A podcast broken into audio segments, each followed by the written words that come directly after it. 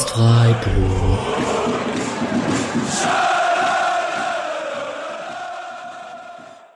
Dann hallo und herzlich willkommen zur entweder 54. oder 55. Episode des Podcasts Freiburgs. Wir sind uns noch nicht ganz sicher, weil wir am Samstag, den 2. Januar, hier um 12 Uhr aufnehmen und eine Spezialfolge, und zwar die ehemaligen Folge der SC Freiburg-Spieler, quasi zum Ende des Jahres beziehungsweise zum Anfang des Jahres 2021 aufnehmen. Und in quasi Aufnahmestart dreieinhalb Stunden der liebe SC Freiburg bei der TSG Hoffenheim spielt und wir am Sonntag noch eine weitere Aufnahme zu diesem Spiel aufnehmen werden. Welches in welcher Reihenfolge kommt, vermutlich würde ich sagen, dass Hoffenheim, die Hoffenheim-Episode kommt kurz nach dem Spiel und die ehemaligen Folge kommt dann irgendwann unter der Woche. Das macht vermutlich am meisten Sinn. Äh, das Ganze ist äh, Patricks Transfermarkt-Baby, deswegen natürlich herzlich willkommen, Patrick. Guten Morgen, okay, sagen wir guten Mittag. Ja, und wir haben uns den Julian noch mit ins Boot gewusst. Servus Julian. Frohes Neues. Frohes neues Jahr, genau. Ich hoffe, ihr seid alle gut reingerutscht. Du hast es gerade schon erwähnt. Wir hatten eine kleine Diskussion, Patrick, zu äh, ist das jetzt gerade eine Vormittags- oder eine Mittagsaufnahme oder äh, was auch immer oder eher eine Morgensaufnahme. Also ich sitze hier sehr morgendlich mit meinem Kaffee da auf jeden Fall. Das ist bei den anderen auch so. Zumindest bei Morgen ist ein Mindset. Ja, sehr gut.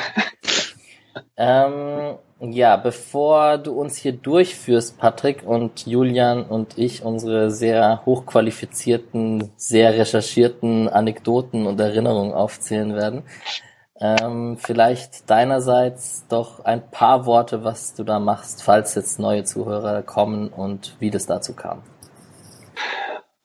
Ähm, also ich habe kürzlich schon mal bei Twitter gepostet, dass da hatte ich mich gar nicht mehr so dran erinnert, aber ich äh, muss das irgendwie in meinem Blut haben oder irgendwie eine Bestimmung sein. Also ich habe 2011 im Sommer ein Praktikum bei Fudda gemacht, also bei der Jugendunterseite von der Badischen Zeitung äh, und habe da schon mal über zehn ehemalige SC-Spieler so geschrieben, was die inzwischen so machen.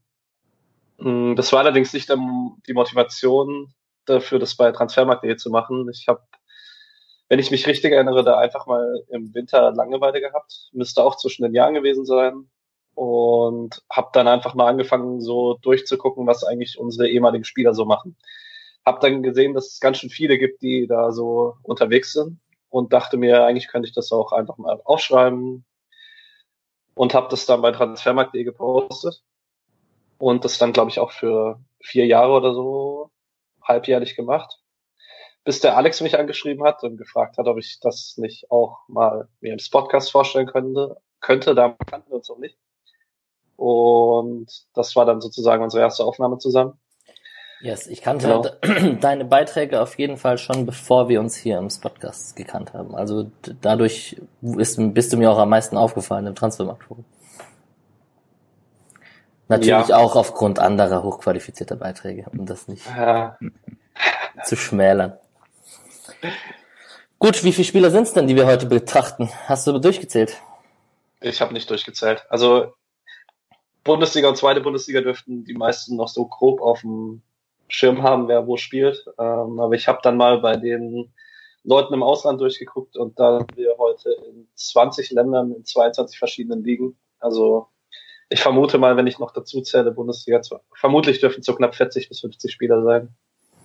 Alright, dann sind wir mal gespannt und was äh, Julian und ich da noch zu sagen haben und zu den anderen Spielern. Ich denke, zu den vielen Spielern, die da in der Liste ähm, zu sehen sind, hat man doch die ein oder andere Anekdote beziehungsweise persönliche Erinnerung. Jetzt ist es Samstagvormittag. Es wäre natürlich schöner, wenn man gerade irgendwie auf der Auswärtsfahrt Richtung Hoffenheim wäre und um 12 Uhr sich schon drei Bier reingedüdelt hätte und sich aufs Auswärtsspiel freut. Ähm, naja, jetzt haben wir den Vorteil von diesen Zeiten, dass wir wenigstens die Podcast- Podcast-Aufnahme an diesem Samstagvormittag machen können. Machen wir das Beste draus. Und dann würde ich doch, glaube ich, ich habe ein paar Fragen vorbereitet, die wir eher am Ende machen wollen. Ähm, vielleicht noch als ein Thema von diesen ganzen Spielern, die du hier aufgelistet hast. Wir haben im Vorfeld ein kleines Quiz gehabt unter uns. Es sind nur elf, die noch unter Streich, nee, die vor Streich gespielt haben. Ziemlich beeindruckend. Da merkt man die neun Jahre Christian Streich. Ja, eindeutig. Und vielleicht auch, dass man in den letzten Jahren Finke nicht mehr unbedingt den jüngsten Kader der Liga hatte, sondern da eher noch viele Leute dabei waren, die dann halt schon lange bei Finke da waren. Ja, und Dutt halt. Mhm. Stimmt. Wie konnte ich Robin Dutt vergessen? Ja, das sind halt trotzdem noch vier Jahre und ein halbes Jahr Sorg. Na gut. In diesem Sinne würde ich, glaube ich, das Wort an dich übergeben. Es geht los mit der Bundesliga. Du hast die äh, nach dem Tabellenstand geordnet und los geht es mit drei Spielern vom VfL Wolfsburg. Ja, ich würde gerade mal mit dem Unwichtigsten anfangen. Oder zumindest den mit dem uninteressant, mit der uninteressantesten Rolle. Ähm, Felix Klaus hat ähm, ich weiß nicht, wer sich noch dran erinnert. Also mich hat es tatsächlich immer noch ein bisschen überrascht, dass er beim Spiel in Freiburg Rechtsverteidiger gespielt hat von Anfang an. Das hatte ich so gar nicht mehr auf dem Schirm. Ansonsten gab es nur noch ein paar Joker-Einsätze. Ähm, eigentlich müsste man bei ihm sagen, also er kommt an Steffen und Ricardo überhaupt nicht vorbei. Da könnte man sich mal Gedanken machen, ob man nicht irgendwo hinwechselt, wo man mehr spielt. Allerdings, ich vermute mal, dass ihm keiner ein Gehalt bezahlen wird, was äh, in Wolfsburg so verdient. Aber eigentlich wäre es schon ganz schön, mal wieder Klaus durch die Bundesliga-Strafräume fliegen zu sehen. Julian? Ich, also tatsächlich direkt mit dem allerersten konnte ich immer am wenigsten anfangen, schon als er bei uns war. Ähm, nicht spielerisch so per se, sondern ich weiß nicht, wo der nie so richtig war mit Felix Klaus. Ich habe, wir hatten ja die Diskussion schon ein paar Mal, wie man jetzt zu Spielern steht, die unbedingt einen, einen Freistoß rausholen oder sowas. Und da war ich ja eigentlich eher auf der, solange man clever ist, ist das alles in Ordnung Seite. Aber bei Felix Klaus ging es schon immer sehr gerne in die andere Richtung. Ähm, ich habe es natürlich dann trotzdem in gemischter äh, Gesellschaft immer verteidigt, weil das muss man ja. Aber ähm, also meine spontane Erinnerung ist, wie er äh, acht Rollen macht gegen äh, anderen ehemaligen und jetzt wieder Freiburger Johannes Flum, nachdem er leicht getroffen wird. Und dafür fliegt Flum vom Platz für Frankfurt. Und eine gesamte Kneipe dreht sich mit dem Kopf zu mir um und erwartet eine äh, Rechtfertigung. Und ähm, ja, das, das war, sind meine ersten Assoziationen mit ihm sind immer irgendwelche sehr übertriebenen Reaktionen auf, auf leichte Kontakte. Ist ziemlich ja, man muss ja auch eher. Nee, ist ziemlich interessant, dass man, ich hätte dir ein Handzeichen geben können, äh, dass man zwischen ähm, Felix Klaus und Lukas Höhler da trotzdem so unterschiedlich in der Bewertung rangeht. Mhm. Also das scheint wohl auch etwas mit Theatralik und und ja, keine Ahnung. Also bei Höhler findet man es irgendwie cleverer und bei Klaus irgendwie unsympathischer. Ich weiß nicht, ob das sehr oberflächlich auch was mit dem Äußeren zu tun hat. Aber wobei, naja, beide sind jetzt nicht mit schönsten Frisuren. Heute kann man ja ein bisschen so boulevardesker werden, wenn der Mischer nicht dabei ist. Grüße gehen raus. ähm, naja, keine Ahnung, woran das liegt. Vielleicht ist halt ja, also, Höhle auch einfach größer. Ja, Julian meinte ja auch was von wegen clevere Fouls. Und ich finde, das hatte ich bei Klaus nie so richtig gesehen. Also Höhler stellt dann ganz gut seinen Körper rein und zieht dann Fouls, aber bei Klaus hatte man eher das Gefühl, es war eigentlich egal. Er ist halt irgendwo gelaufen, hat einen Kontakt gespürt und hat sich dann hingerollt. Ich fand es auch sehr irgendwann auch nicht mehr so oft bekommen, hatte ich das, ja. wenn ich das richtig ja. in Erinnerung habe. Dass er ein bisschen so bekannt dafür war und dann die Schiris auch mal gerne einen etwas klareren nicht gepfiffen haben. Da gab es ja noch kein VAR. Genau, ich würde vorschlagen, wir gehen nochmal weiter. Also wir können jetzt nicht äh, zehn Minuten pro Spieler einhalten. Ähm, Aber für Felix Klaus schon. Ja, für Felix Klaus schon, würde ich auch sagen. Ähm, die nächsten zwei von Wolfsburg kann man sicherlich ein bisschen zusammenpacken, weil sie zusammen um die Position hinter Wechhorst konkurrieren, nämlich Admir Memedi und seit dem Sommer auch wieder Maximilian Philipp, wo es mich persönlich sehr freut, ihn wieder in der Bundesliga zu sehen. Ähm, also wir haben jetzt seit letztem Winter keine Episode mehr gemacht, deswegen werde ich, wenn es was Außergewöhnliches gab, immer noch kurz auf die letzte Rückrunde eingehen. Da hat er bei Moskau sehr, sich sehr schwer getan, ähm, hat kaum mehr gescored, fand es dann auch äh, irgendwie ein bisschen enttäuschend, weil so stark ist die russische Liga dann in der Breite auch nicht. Ähm, hat sich dann aber auch bei der Rückkehr nach Wolfsburg ein bisschen schwer getan. Hat jetzt aber beim letzten Spiel, das er gemacht hat, in München getroffen. Sehr schönes Tor und war jetzt im letzten Spiel dann in Quarantäne. Bei Memedi ist es seit zwei, drei Jahren eigentlich die gleiche Geschichte. Wenn er fit ist, ist er immer aber sofort ein Ankerspieler in der Offensive von Wolfsburg, aber er ist einfach sehr, sehr häufig leicht angeschlagen, leicht verletzt. Finde es ein bisschen schade und hoffe drauf, dass er noch sich da fängt, damit er in den letzten zwei, drei Jahren seiner Karriere, wenn er wieder nach Freiburg kommt, ein wichtiger Faktor ist. Also das war jetzt von mir assumed, wegen der Aussage von Streich. Ja, kann schon sein, dass das noch passiert, ne? Ja. Aber ja, das, ich habe ja ein paar Fragen vorbereitet. Eine davon könnt ihr schon mal im Hinterkopf haben, ist so, welcher Spieler ähm, würde in der momentanen Freiburg-Aufstellung, Kader-Zusammenstellung am meisten helfen. Ähm, ich bin mir gar nicht sicher, ob da ein Memedi so krass helfen würde, wie man es denken würde. Also ich stelle das jetzt mal so als These in den Raum, wir können da ja am Ende drüber sprechen. Ähm, und generell vielleicht zu mir, zu Wolfsburg. Ähm, ich bin ja so, ich habe mich ja hier ein bisschen als Defensivfan, ähm, hat sich das ja herauskristallisiert, dass ich die Wolfsburger, dass ich denen mehr abgewinnen kann als manch anderer. Trotzdem interessant, Klaus, Mimedi und Philipp haben jetzt gar nicht so den krassen Impact auf diesen vierten, fünften Tabellenplatz, ich weiß es nicht auswendig, ähm, der, der den Wolfsburg da inne hat. Also da ist sicherlich noch Potenzial nach oben, vor allem bei Philipp halt. Also ich, ich denke, bei Philipp ist auch wahrscheinlich noch die meiste Luft da. Also man, man sieht es immer wieder in Momenten, dass es, äh, dass so das rauskommt, äh, was er in Freiburg gezeigt hat. Ganz interessant, das habe ich erst gestern gesehen, deswegen hat es hier nicht mehr reingeschafft, aber er hat in einem Interview äh, noch gesagt, dass er unglaublich unter seinem Selbstbewusstsein leidet, dass er da, ähm, dass er da wirklich selber lernen muss, sich selber zu pushen und äh, zu sich immer wieder sagen muss, okay, ich bin hier, weil ich ganz gut bin, sonst hätte ich es gar nicht so weit geschafft. Aber dass er da immer wieder Probleme mit hat, dass sein Kopf darunter geht und er sich selbst in Zweifel stellt, das kann man sicherlich auch als äh, guten Grund sehen, warum das vielleicht in Dortmund nicht funktioniert hat, weil bei einem Spitzenclub, ich glaube, da bleibt nicht so viel Zeit für Freundlichkeiten.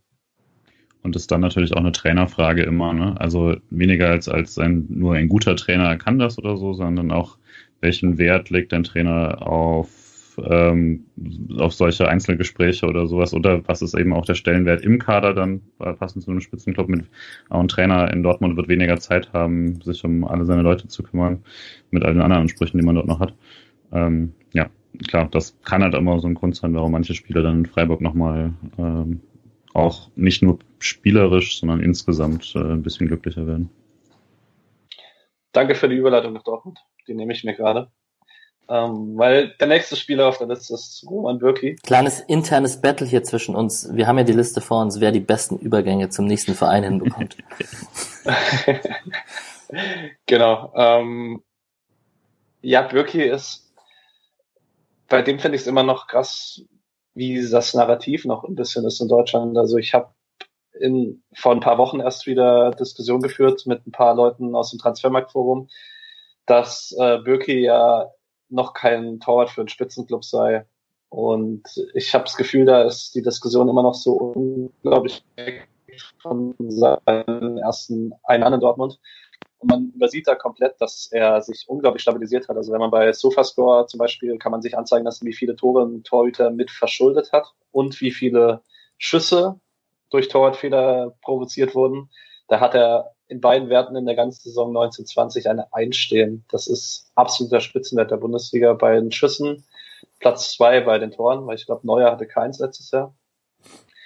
Und auch dieses Jahr, also es gibt eigentlich keinen Grund an Böki in Dortmund zu zweifeln und dennoch hat Favre in der Hinrunde irgendwie hinbekommen, das doch zu machen, weil er da so eine kleine Torhüter-Diskussion angezettelt hat, als Hitz mal kurz wegen der Hetzung von Böki im Tor stand fand ich persönlich komplett unnötig. Ich weiß nicht, ob jemand von euch da das anders sieht. Also Birki schon sehr geile Entwicklung, ne? Ja, also vielleicht ist es auch einfach um den zweiten Keeper, der immer hinten ansteht und gute Leistung macht, ein bisschen zu loben. Also keine Ahnung, vielleicht ist es einfach was Positives zu Hits gewesen, aber generell bin ich finde ich auch, dass es solider, guter Keeper ist. Klar. Gut, dann machen wir weiter. Bei der Personalie verspreche ich mir sehr viel Input von Alex, weil wir kommen zu Max Kruse. Und da muss ich ehrlich sagen, also da müssen wir kurz rausholen zur Vorsaison. Da war er bei Fenerbahce Istanbul bis zum Sommer. Er war dort zwar gut, aber nach allem, was man so an Fußball Advanced Stats kennt, war er nicht unbedingt prägend. Fenerbahce hat auch eine relativ unglückliche Saison gespielt, ist für die eigenen Verhältnisse, glaube ich, nur Fünfter geworden. Und ja, dann ging es im Sommer wieder zurück nach Deutschland und da, da ist es halt wirklich krass dafür, dass er in der Super League keinen unbedingt riesigen Einfluss hatte, hatte er in Deutschland genau den gleichen wieder wie vor seinem Abgang. Ist sofort Kehrteil der Offensive, einer der besten Spieler der Hinrunde. Also ich glaube, wir sind alle große, große Fans, aber also den Impact habe ich nicht vorher gesehen. Oder hast du den vorher gesehen, Alex? Nee, sicherlich nicht. Ich man hatte auch das Gefühl, er hatte ein paar Kilo zu viel auf den Rippen am Anfang und das ist so auch vielleicht auch generell so ein kleines Gruseln. Scheint bei ihm überhaupt keine Rolle zu spielen, weil er einfach spielerisch und technisch so gut ist und Spielübersicht hat, dass dass es gar nicht ins Gewicht fällt und er trotzdem fit zu sein scheint. Ein bisschen so wie ich auf meinem Kreisliga Berliner Sportplatz. ähm, naja, ansonsten, wo fängt man da an? Also ich habe gerade von meiner Kreisligamannschaft geredet. Ich habe ein paar Freunde, sowohl Hertaner als auch Union-Fans und rede natürlich dann mit den Hertanern über, über Schwolo und Darida, die, zu denen wir gleich noch kommen und auch mit den, mit den, mit den Union-Fans über Max Kruse. Und ihr schaut gerade so skeptisch. Ist meine Verbindung schlecht? Nein. Hm, ein bisschen. Jetzt wieder gut. Okay. Ähm, meine Spur wird ja aufgenommen, dann ist ja alles gut. Ähm, genau, Max Kruse äh, ist natürlich einfach krass. Und ich rede mit denen auch über die Schlotterbacks, über Kevin und, über Nico so, aber Max Kruse ist, also das hätte keiner erwartet, dass der da so einsteckt. Es gab ja noch dieses Zitat von Streich, dass man vielleicht überlegt hatte, aber man sich nicht vorstellen konnte, dass Kruse, der gerade aus Istanbul kam, in, ins provinzielle Freiburg geht, sondern eher die große Stadt wie Berlin ähm, ähm, erstrebenswert findet und sichtlich auch privat scheint er sich sehr wohl zu fühlen. Jetzt ist natürlich Corona gewesen und äh, Shisha-Bar-Videos und etc. sind nicht mehr so relevant. Aber also sein sportlicher Impact ist natürlich einfach krass. Also der hebt da das Niveau und da, da ist ein Anderson ist da weggegangen vorne drin und das fällt gar nicht ins Gewicht und das ist schon sehr bemerkenswert. Ich glaube auch einfach diese hohe, hohe Spielintelligenz, die er hat, dieses sich tiefer fallen lassen können und trotzdem immer wissen, wie tief, mit wem ziehe ich mit, äh, wo steht er durch den Raum und so, welchen Ball muss ich mir holen, wann kann ich vorne bleiben. Da hilft es halt vermutlich anscheinend auch, dass er äh, die Bundesliga dann einfach auch schon so gut kennt, weil vielleicht ist das auch einfach schwieriger, wenn du woanders bist und dort einfach anderer Fußball gespielt wird äh, und du so über diese äh, diese Spielübersicht und diese äh, dieses Wissen, was du mit jeder Bewegung ähm, auslöst, kommst, äh, dann ist es, war es vielleicht auch einfach schwieriger äh, im Ausland. Aber ja, also ich dachte schon, dass das gut klappt. In Frankfurt war man hier so ein bisschen ähm, auch leicht enttäuscht, weil letztes Jahr gab es schon die Diskussion, ob er nicht nach Frankfurt kommen könnte und dann stattdessen ist er äh, eben in die Türkei. Und plötzlich ist er für deutlich weniger als erwartet nach äh, Berlin gegangen zur Union. Und ähm, ja, also in der Form hätte er auch einigen anderen Bundesligisten sehr gut helfen können. Äh, daher auch eine großartige Verpflichtung von Union. Genau. Also man muss ja auch allgemein sagen zur Union dann, es passt halt, weil man hat jetzt in den letzten Wochen ohne ihn gesehen, dass man das, was man halt die letzten Jahre gemacht hat, immer noch machen kann. Äh, dieses reiner Physis und äh, sehr unbequem sein. Und mit Kruse hat man halt einfach nochmal die Option, was komplett anderes zu machen, weil die Spiele mit Kruse waren nicht vergleichbar mit dem sonstigen Unionsstil, weil er halt einfach das Team alleine besser macht. Das ist schon absolut beeindruckend. Mal schauen, wie lange er das noch kann, weil 33 ist er, glaube ich, auch schon. Ja, und wer ist der Trainer? Ich komme gerade nicht auf seinen Nachnamen, der Österreicher. Urs, Urs Fischer. Ja, genau. Schweizer ähm, übrigens. Okay. Das ich wollte gerade sagen same, same, aber das sage ich natürlich nicht. Ähm, ja, auch das ist irgendwie auch krass beeindruckend, wie der am Anfang mit Fitness und etc. und wie das moderiert wurde und so. Union macht einfach einen krass guten Job und scheint sich da gerade zu etablieren. Das ist schon richtig gut. Gut, wenn wir von einem Verein mit einer stabilen Führungsstruktur kommen, ähm, wo das ganz gut funktioniert, dann äh, gehen wir noch mal zu VfB Stuttgart. Ähm, wir könnten jetzt sicherlich länger über Hitzelsberger Vogt sprechen, aber darum soll es jetzt heute nicht gehen. Stattdessen geht es um zwei Leute, die, sagen wir mal, ähm, unter vielen SC-Fans, glaube ich, ein bisschen polarisieren. Und noch sehr präsent sind in den Köpfen. Das genau, nicht so lange her. Beides. Ähm, und zwar Pascal Stenzel und Marc Oliver Kempf. Wenn ich mit zweiterem gehe, dann muss ich sagen, da bin ich persönlich, glaube ich, immer ein bisschen positiver gewesen als viele SC-Fans. Ich konnte den Wechsel nach Stuttgart nicht unbedingt verstehen. Aber in der Zeit, wo er in Freiburg war, war er immer einer meiner absoluten Lieblingsspieler, weil ich finde, er ist einfach ein auffällig guter Innenverteidiger. Er hat in der Hinrunde jetzt seine Wackler, die man früher mal kannte, fast abgestellt. Er ist gesund was bei ihm sicherlich äh, das Wichtigste ist. Es ist seine erste komplett verletzungsfreie Saison seit, ich glaube, sechs Jahren, wenn ich mich nicht täusche. Wenn es so bleibt. Also ich hoffe natürlich für ihn, dass er gesund bleibt. Ähm, und auf der anderen Seite, ich weiß nicht, müssen wir noch groß über Pascal Stenzel reden? Wir haben es ja im Nein. In der, Pokal, in der Pokalfolge. Also hört in die Pokalfolge rein, da haben wir über beide gesprochen. Sehr ähm, guter Cliffhanger, um noch eine andere Folge zu vermarkten hier im Podcast, finde ich gut. Äh, genau. Ist Kempf noch Kapitän? Wurde nee. dieses Jahr abgesägt von, also direkt ernannt, wird ja nicht gewählt und äh, Matarazzo hat ihn nicht mehr als Kapitän und ist auch, das war dann nochmal so eine kleine Story, ist auch nicht im Mannschaftsrat, deswegen das, war das so ein bisschen eine Story. Ähm, scheint jetzt aber spielerisch keinen größeren Einfluss gehabt zu haben. Einzige Sache, die mich erinnern an Sachen Verletzungen, ist, dass er einmal äh, einen Kopfzusammenprall hatte und Schalopp auch raus musste. Ähm, hat, scheint es aber gut verkraftet zu haben. Ja. ja, die Undankbarkeit bei Kempf war halt, glaube ich, weil man ihn durch diese Verletzungssaisons immer getragen hat. Ich glaube, das war so ja. das Größte von den Fans und nicht, dass man, dass er da eine andere Herausforderung gesucht hat. Klar, er geht nach Stuttgart aus Freiburgs Sicht, das ist noch mal ein, hat nochmal ein Geschmäckle, aber ja, diese Verletzungsanfälligkeit und immer wieder, er hat ja eigentlich immer wieder gespielt, wenn er dann fit war bei Freiburg. Naja. Wobei man ja auch ehrlich sagen muss, er hat dann, finde ich, in den Zeiten, wo er dann wieder gespielt hat, im SC auch meistens mehr Positives als Negatives gegeben. Also ich kann mich auch gut erinnern, das war ein Spiel in Frankfurt, glaube ich, wo er dann direkt nach einer Verletzung ein, eingesetzt wurde und da einfach unglaublich unsicher gewirkt hat. Und da hat da stand, glaube ich, der Wechsel im Sommer schon fest, oder dass er seinen Vertrag nicht verlängern wird. Und da gab es sehr viel Unmut, das stimmt. Ja. Und Aber wenn wir schon bei sehr guten Bundesliga-Innenverteidigern sind, dann ah, okay, der war fast ein bisschen erzwungen, Alex, aber ist okay. Ähm, genau, Matthias Ginter. Ähm, da habe ich das Gefühl, ich wiederhole mich in den letzten Jahren. Also er bildet mit Elvedi, Elvedi eins der besten Innenverteidiger-Duos der Liga. Er ist Stammspieler der Nationalmannschaft, wie viel das auch immer noch wert ist.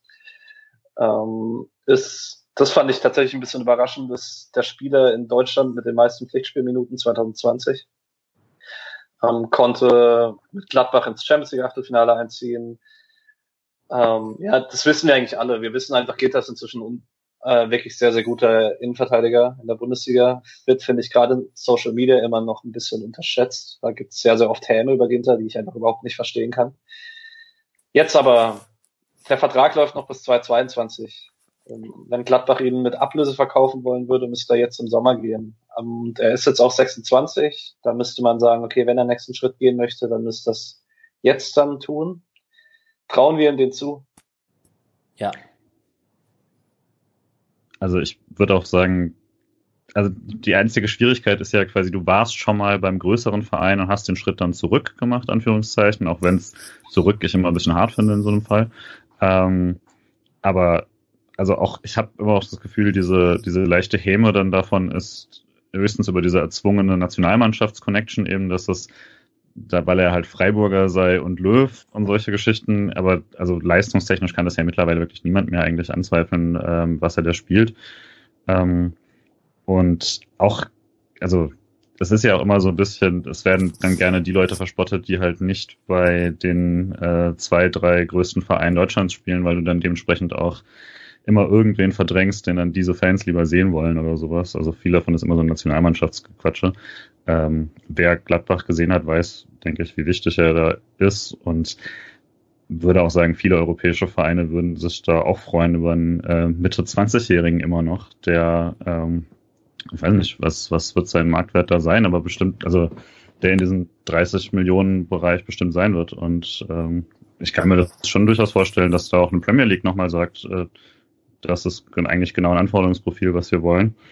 Äh, gerade auch, weil Innenverteidiger vom, vom, von dem, was du zahlst, und dem, was sie mittlerweile oft liefern, äh, sich gerade der Premier League als gutes Geschäft erwiesen haben. Vergleich zum Stürmer, wo du dann 100 Millionen zahlen musst und eventuell trifft er nicht. Äh, du da, kann ich mir das schon sehr gut vorstellen, dass da nochmal ein größerer Schritt kommt. Kann mir bei ihm aber auch vorstellen, dass ihn, dass ihn das dann gar nicht so interessiert, nochmal ähm, irgendwie ein großes Abenteuer zu machen. Bin da sehr gespannt.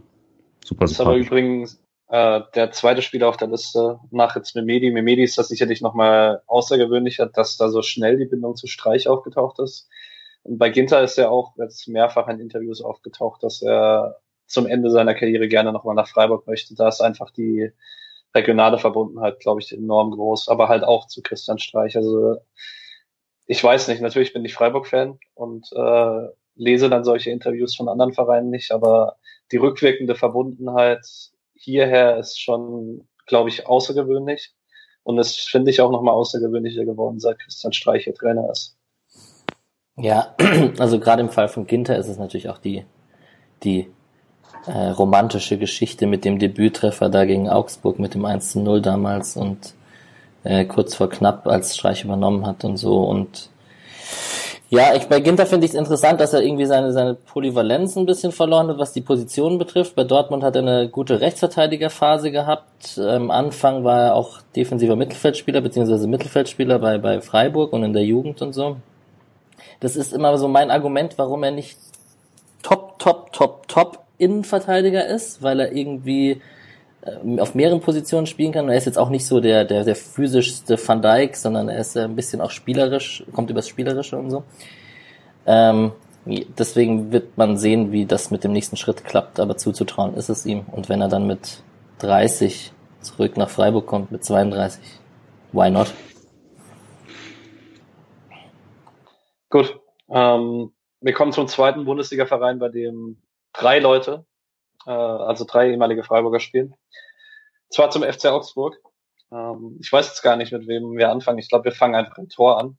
Ähm, Rafael Gikiewicz ist, kann man eigentlich gar nicht so arg viel zu sagen. War, hat eine sehr, sehr gute Saison gespielt für Union Berlin. Dann gab es ein bisschen, sagen wir, schon komischen Unmut um die Verlängerung, weil ich habe bis heute nicht so richtig verstanden, woran es gehakt ist, dass man sich da nicht einigen konnte. Er ist dann auf jeden Fall im Sommer nach Augsburg gegangen und ist einfach einer der besseren Keeper der Bundesliga. Da, also ich kann da gar nicht so arg viel mehr zu sagen. Ich, ich mag ihn als Typen total gerne. Aber ansonsten ist er einfach grundsolide, sehr, sehr guter Keeper. Gut. Ähm, keine Ergänzung. Ja, ist super überraschend, dass der nicht bei Union, Union geblieben ist. Also auch für die Leute, die ich hier kenne. Wie gesagt, also das, die trauen dem auch ein bisschen hinterher, trotz allem, trotz der erfolgreichen Saison. Ist auch so, dass sie, also da es ja quasi ein Torhüter-Tausch war, ist es ja schon klar, dass Union da auch den im Vergleich schwächeren Keeper jetzt hat, äh, trotz der guten Saison, die sie insgesamt haben.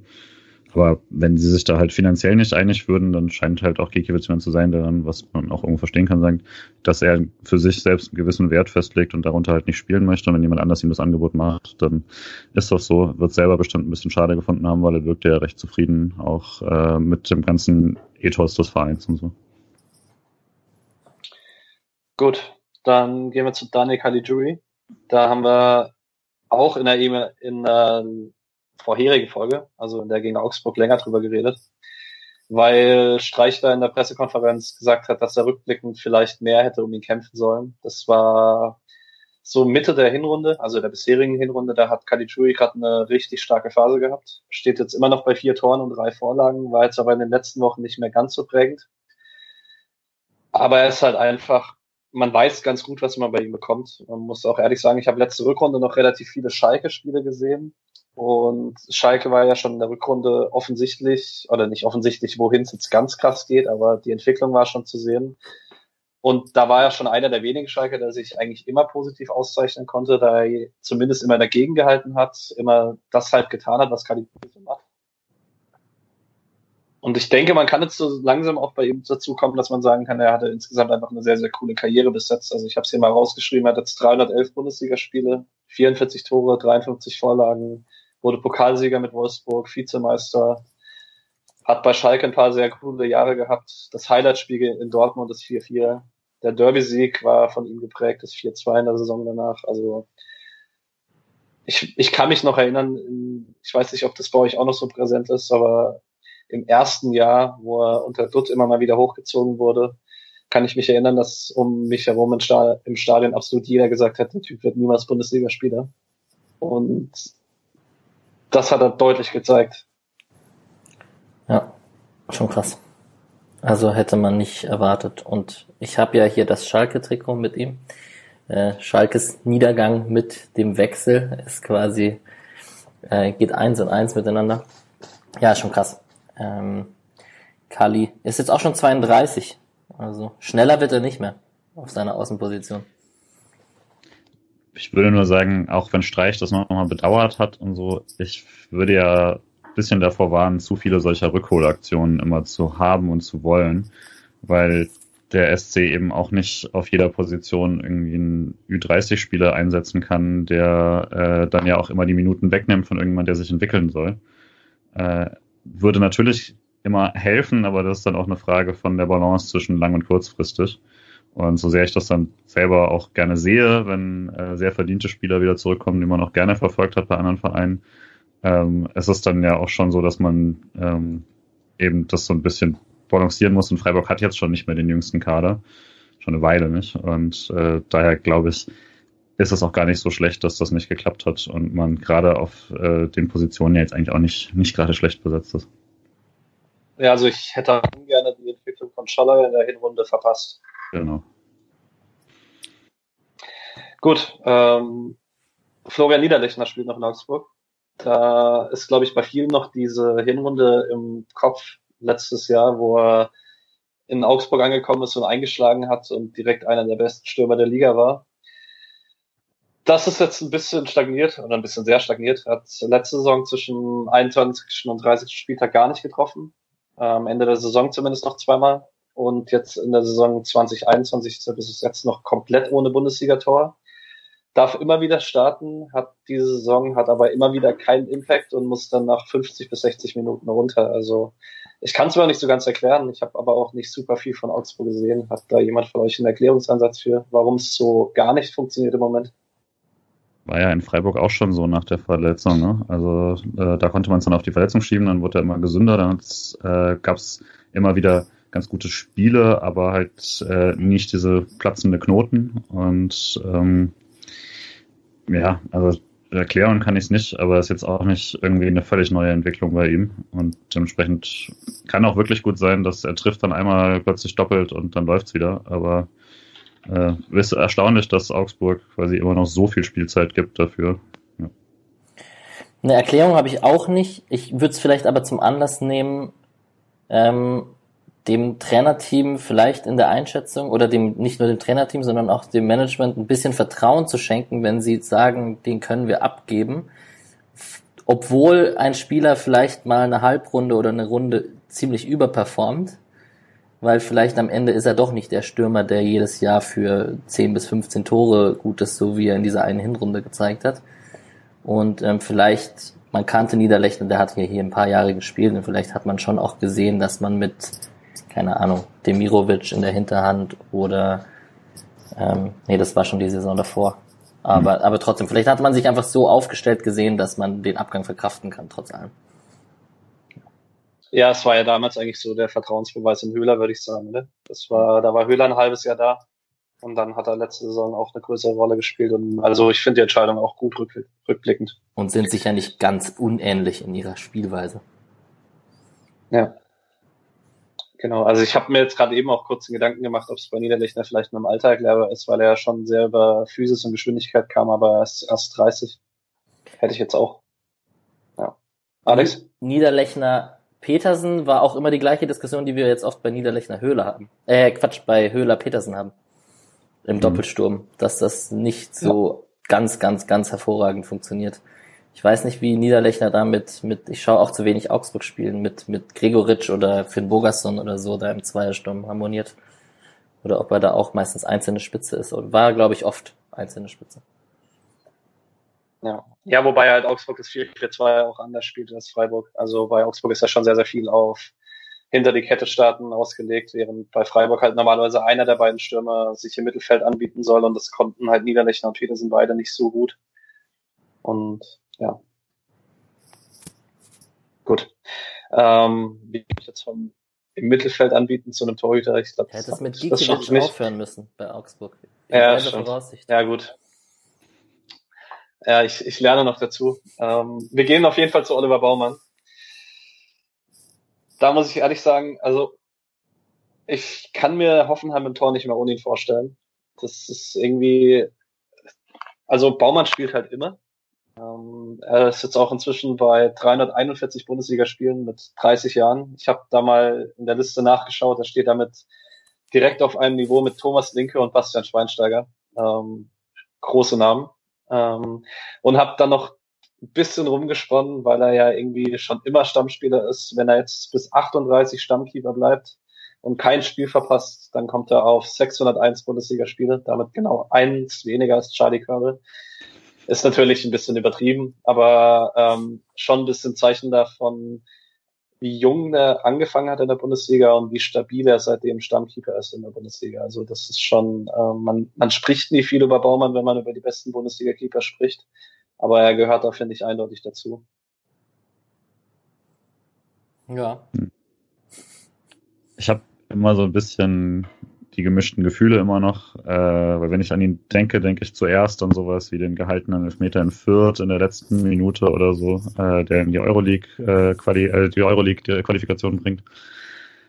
Und bin immer noch ziemlich enttäuscht über den Abgang damals. Ähm, ja, daher, ich habe da auch kein neutrales, kein ganz neutrales Bild mehr zu.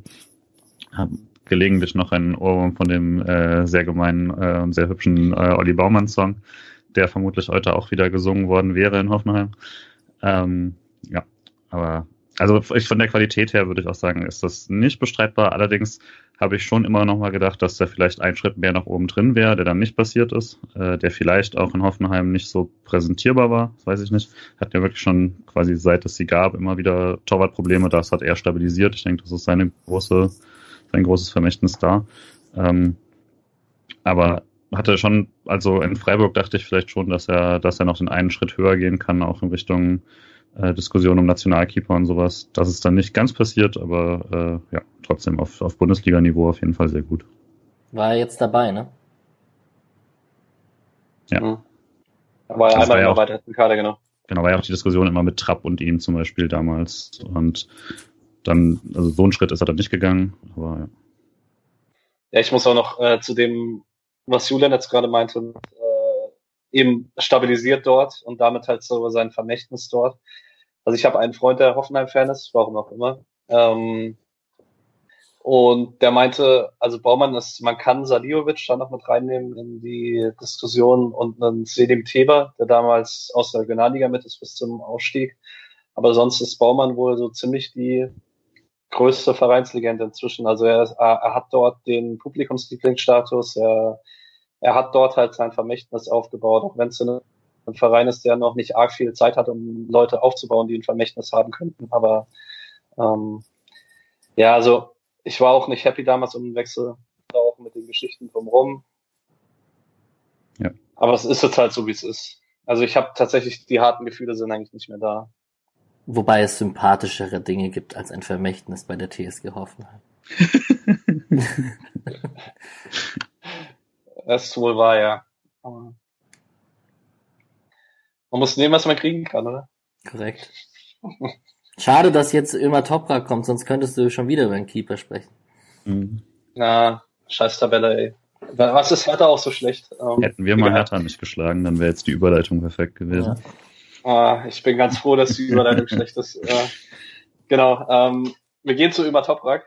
Der ist inzwischen derjenige, also ich, ich mache die Liste immer chronologisch nach SCK dann. Also ich fange da in letzter Zeit eigentlich immer an bei 04, 05, weil da der letzte Aktive noch ist, Klaus Jasula. Da werden wir vielleicht heute nicht unbedingt drüber sprechen, weil dritte Liga, keine Ahnung, mal schauen. Vielleicht später. Ähm, ansonsten ist es immer Toprak tatsächlich ähm, bei dem es am längsten her ist, dass es ein Profikader geschafft hat aus der Liste. Der sollte in der Vorsaison als Stabilisator nach Bremen kommen, hm, konnte dann aufgrund von einiger Verletzungen dem Ganzen nie nachkommen, ähm, spielte dann auch in der Relegation gegen Heidenheim nicht. Ist seit der Saison gesetzt, ähm, finde ich macht das auch ganz ordentlich. Er ist nicht mehr auf dem Top-Niveau, das er früher mal hatte, vor allen Dingen in Leverkusen, wo ich mich an ein paar sehr, sehr gute Champions League-Spiele erinnere. Aber ja, Julian, wie hast du Toprak gesehen? War damals auf jeden Fall einer meiner Lieblingsspieler überhaupt. Auch äh, natürlich dann die super krasse Story nach dem, nach dem Unfall. Ähm, Diskussion war, ob er jemals wieder spielen kann und stattdessen hat er so eine Karriere hingelegt. Ähm, war, also ich habe ihn immer sehr, sehr gerne verfolgt auch. Ähm, es ist halt dann so über seine Karriere gab es ja dann doch immer mal wieder solche Rückschläge. Ähm, aber ja, also immer noch, wenn ich spielen sehe, freue ich mich immer eigentlich sehr. Und äh, ich hatte auch gerade, hatte ihn, als er dann in Bremen war und als ich zum ersten Mal da gesehen hatte, hatte ich gar nicht mehr so auf dem Schirm, dass er da gerade ist. Ähm, und äh, jetzt, was ich dieses Jahr gesehen habe, ist eigentlich immer in Ordnung. Also von daher ist jetzt eben, wie gesagt, nicht mehr der, nicht mehr der Jüngste. ist immer komisch, dass bei Spielern, die, äh, die ungefähr in meinem Alter sind, äh, zu sagen, Gott, der ist, wie alt er ist. Aber ja, langsam ähm, wird das dann auch, wird das langsam auch schwieriger werden, aber ja, fand immer Toprak immer einen sehr, sehr guten und sympathischen Spieler. Ich finde es auch super interessant, wenn man mit den Spielern altert und mhm. früher, also irgendwann war dann der Zeitpunkt, dass man sich keine Trikots holen wollte von Spielern, die jünger sind als man selbst. So war das zumindest bei mir, weil man dachte so, oh Mann, das muss echt nicht sein. Da, da, nicht mehr, ne? da bin ich mittlerweile drüber hinweg. Ich wollte es gerade sagen, genau.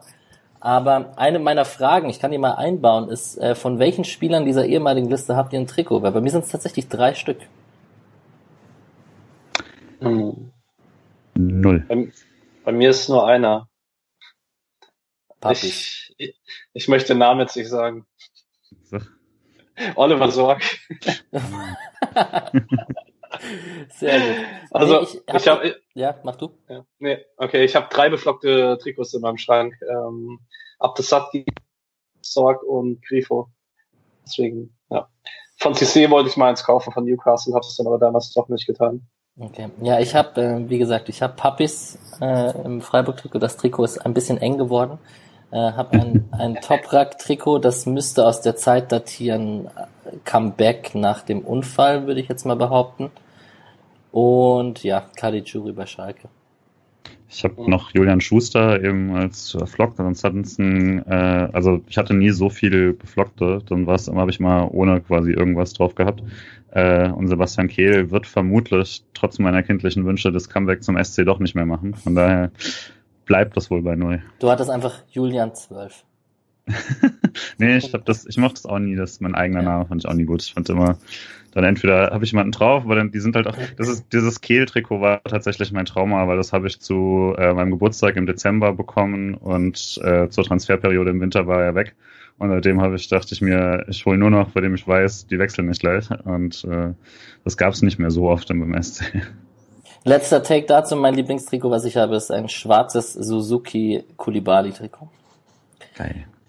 Sehr nice. Ja. Sehr, sehr nice. Nach, also wir werden, ich, ich sag's jetzt gleich mal kurz vorweg an, ich glaube, wir besprechen gerade die erste Bundesliga sehr detailliert und ähm, machen das bei den anderen Ligen ein, ein bisschen schneller. Aber ähm, ich will jetzt auch nicht stressen. Ja, man muss ja auch sagen, zur Bundesliga haben wir halt den besten Einblick in die Leistung, alle drei. Ähm, was ich noch kurz zu Topak sagen wollte, weil ich das immer so ein bisschen komisch finde. Also wir haben ja bei uns im Podcast kein großes Geheimnis draus gemacht, dass keiner von uns gerne Bremen-Spiele guckt diese Saison. Toprak ist da für mich tatsächlich so der einzige positive Faktor, weil eben bei mir die Sympathie auch noch sehr, sehr ausgeprägt ist, weil Toprak da irgendwie nie einen gegenteiligen Anlass für gegeben hat. Gut. Auch ein Spieler, der da eigentlich, also bei Hertha spielen zwei Spieler, bei denen das bei mir genauso ist, ähm, weil ich da auch überhaupt keine schlechten Erinnerungen habe eigentlich. Und zwar Alexander Schwolo und Wladimir Derrida. Die haben beide mit der Hertha keine sonderlich schöne Hinrunde gehabt. Ähm, Schwolo war im Sommer einer unserer drei großen Abgänge. Die, es ging zum Big City Club nach Berlin. Und man muss sagen, er spielt zwar solide, ähm, bis aufs Pokalspiel fehlerfrei. Aber also ich sehe noch keinen erkennbaren positiven Effekt auf die Mannschaft. Ich weiß nicht, ob das am allgemeinen Chaos in Berlin liegt. Aber also wenn es mal Spiele gibt, wo ich das Gefühl habe, okay, Hertha stabilisiert sich, dann verbinde ich das wenn dann in meinem Kopf mit Boyata, aber eigentlich nie mit Schwulo. Hat er sich verwechselt? Alex? Die Hertha ist ein Thema für sich, da könnte ich jetzt länger drüber sprechen. Ich weiß es ehrlich gesagt nicht. Ähm, er wird mehr verdienen und er ist klarer Stammspieler vor Jahrstein. Da wollten die, glaube ich, frühzeitig einen Umbruch und Jahrstein ist, glaube ich, jetzt in so einem Alter, wo er auch seine Reservistenrolle bei der Hertha ohne ganz groß zu nörgeln einnimmt. Ähm, ja, das läuft noch nicht so bei der bei der Hertha und Schwolo hat jetzt auch nicht, also korrigiert mich, ich habe es jetzt nicht in Erinnerung, dass er da so krass die Siege festgehalten hat oder die Punkte festgehalten hat mit sehr krassen Paraden, aber Schwolo war jetzt generell eher für Konstanz bekannt, würde ich jetzt mal behaupten. Also ich habe ein sehr sehr gutes Spiel von ihm in Erinnerung. Ich glaube, es war gegen Mainz. Also ein Spiel hat Hertha daheim 1-0 gewonnen gegen einen Abschiedskandidaten, wo Schwolo wirklich ein sehr gutes Spiel. Nee, meins war das grauenvolle 0-0. Aber es gab ein knappes Spiel, wo er dann auch im Kicker, glaube ich, in der Elf des Tages war oder so. Aber aber vielleicht andersrum. Er, ist, er wird definitiv nicht als irgendein Problem gesehen, obwohl die Hertha nicht so performt, wie sich die Fans wünschen. Also ich glaube, die Probleme liegen woanders. Ja, ich denke, das gilt auch für den zweiten Spieler. Ähm, der Rieder hat zwar also in der Vorsaison war er, finde ich, konstant der beste Berliner. Also letztes Jahr war echt so diese Wiedergeburt von Darida, nachdem man davor die, die eine Saison hatte, in der er fast gar nicht gespielt hat, wo es dann Gerüchte gab um Wechsel zu Besiktas, glaube ich, oder Fenerbahce. Das, da kann ich jetzt nicht sagen, es ist alles das Gleiche, weil sonst habe ich morgen Brandbomben vom Haus. ähm, das Böllerverbot in ja, Berlin hat sehr gut ja. funktioniert. Okay, ja klar. Naja, ich, ich war mal, äh, jetzt kurzer Schwenk, ähm, während meiner Studienfahrt waren wir in Istanbul und da sind wir, da waren einem Abend beschickt das gegen Fenerbahce und wir sind mit einem Taxifahrer gefahren, der Fenerbahce-Fan war und da lief das Spiel im Radio. Ich hatte Angst zu meinem weil bei jeder guten oder schlechten Aktion ist er voll aufs Gas gekommen. Ah, egal, das würde zu weit führen. Ähm, ja, das sollte man wirklich nicht verwechseln. Ähm, genau, aber zu Darida, also er hat immer noch die Stärken als Dauerläufer. Er fällt, finde ich, selten negativ auf diese Saison, aber jetzt auch nicht mehr unbedingt positiv wie im letzten Jahr. Ich habe aber auch ein paar Spiele auf dem, noch so im Kopf, wo er rechts Mittelfeld gespielt hat, wo ich mir so denke, okay, das ist eigentlich nicht die Position, auf der ich da Rieder sehen möchte. Ich frage da aber auch dich, Alex. Also ich glaube, in Berlin hast du vielleicht noch mal ein bisschen besseren Einblick. Der Rieders, vor allem du bist ein großer der Rieder-Fan. Das ist richtig.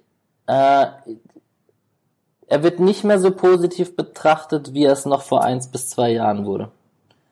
Also ich glaube, da er, er hat bei uns besser gescored damals auf jeden Fall und ist dort eher so ein eine Arbeitsbiene hinter den Individualisten vorne und äh, Lückenstopfer und natürlich auch hier irgendwie Box to Box auch durch seine Laufstärke, aber ich also er ist nicht mehr so unantastbar, wie er das noch war, wie er das schon war, wahrscheinlich auch durch die gestiegenen Ansprüche. Aber, also das ist das, was ich mitbekomme. Ich würde mit Kusshand nehmen. Seit guter Bundesligaspieler. Mhm. Ja, ich denke auch, wenn du als Arbeitsbiene so hinter den Kreativkräften bist, ist dein Bild immer ein bisschen davon abhängig, dass die Kreativkräfte dann auch das tun, was sie tun sollten. Korrekt. Das mhm. funktioniert bei Hertha vielleicht nicht immer so gut. Gut, kommen wir zum Verein, wo auch gar fast, funktioniert. nee, eigentlich gar nichts funktioniert. Ich wollte das jetzt nett ausdrücken, aber okay, Schalke 04. Die gewinnen heute Abend ähm, auf in Berlin. Ich okay. sag's, wie es ist. Ihr habt das hier zuerst gehört. Wobei, ihr habt es hier nicht Letzt. zuerst gehört, weil ihr hört es hier danach. zuletzt gehört. ja, ich, ich glaube schon. Irgendwie. Ja, es würde passen. Okay. Ähm, wenn sie gewinnen, dann auf dann auf jeden Fall nicht mit Michael Lange am Tor, der drei Jahre inzwischen auf Schalke ist, hat dort drei Jahre lang auch kein Pflichtspiel gemacht und äh, ist dann im Heimspiel gegen Leverkusen unverhofft ins Tor gekommen, weil Renault und Fährmann beide ausgefallen sind und war bei der 0-3-Niederlage tatsächlich bester Schalke. Also ich habe das Spiel gesehen, da waren ein paar echt gute Paraden dabei, dafür, dass er so lange kein Pflichtspiel mehr hatte ist natürlich als Tor dann trotzdem scheiße, wenn du 3-0 verlierst, weil dann kannst du dir auch nichts von kaufen. Aber ich fand's, ich finde es eine coole Story, eine der wenigen coolen Stories, die die Schalke Hinrunde so hatte.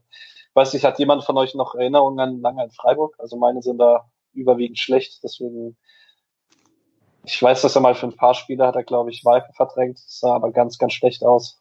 Und oh. Ich habe generell meistens schlechte Erinnerungen, wenn die ersten Keeper meines jungen Fandaseins ausgefallen sind und die, die Reinhards, Nulles, keine Ahnung, im Tor standen. Nulle, Nulle war Stammkeeper, oder? Eine Zeit lang. Nulle war eine Rückrunde Stammkeeper. Mhm. Er hat es damals auch ganz gut gemacht, glaube ich. War ja, ich kann mich Timo ehrlich gesagt nicht dran erinnern, in welchen Spielen, in welcher Phase lange im Tor stand.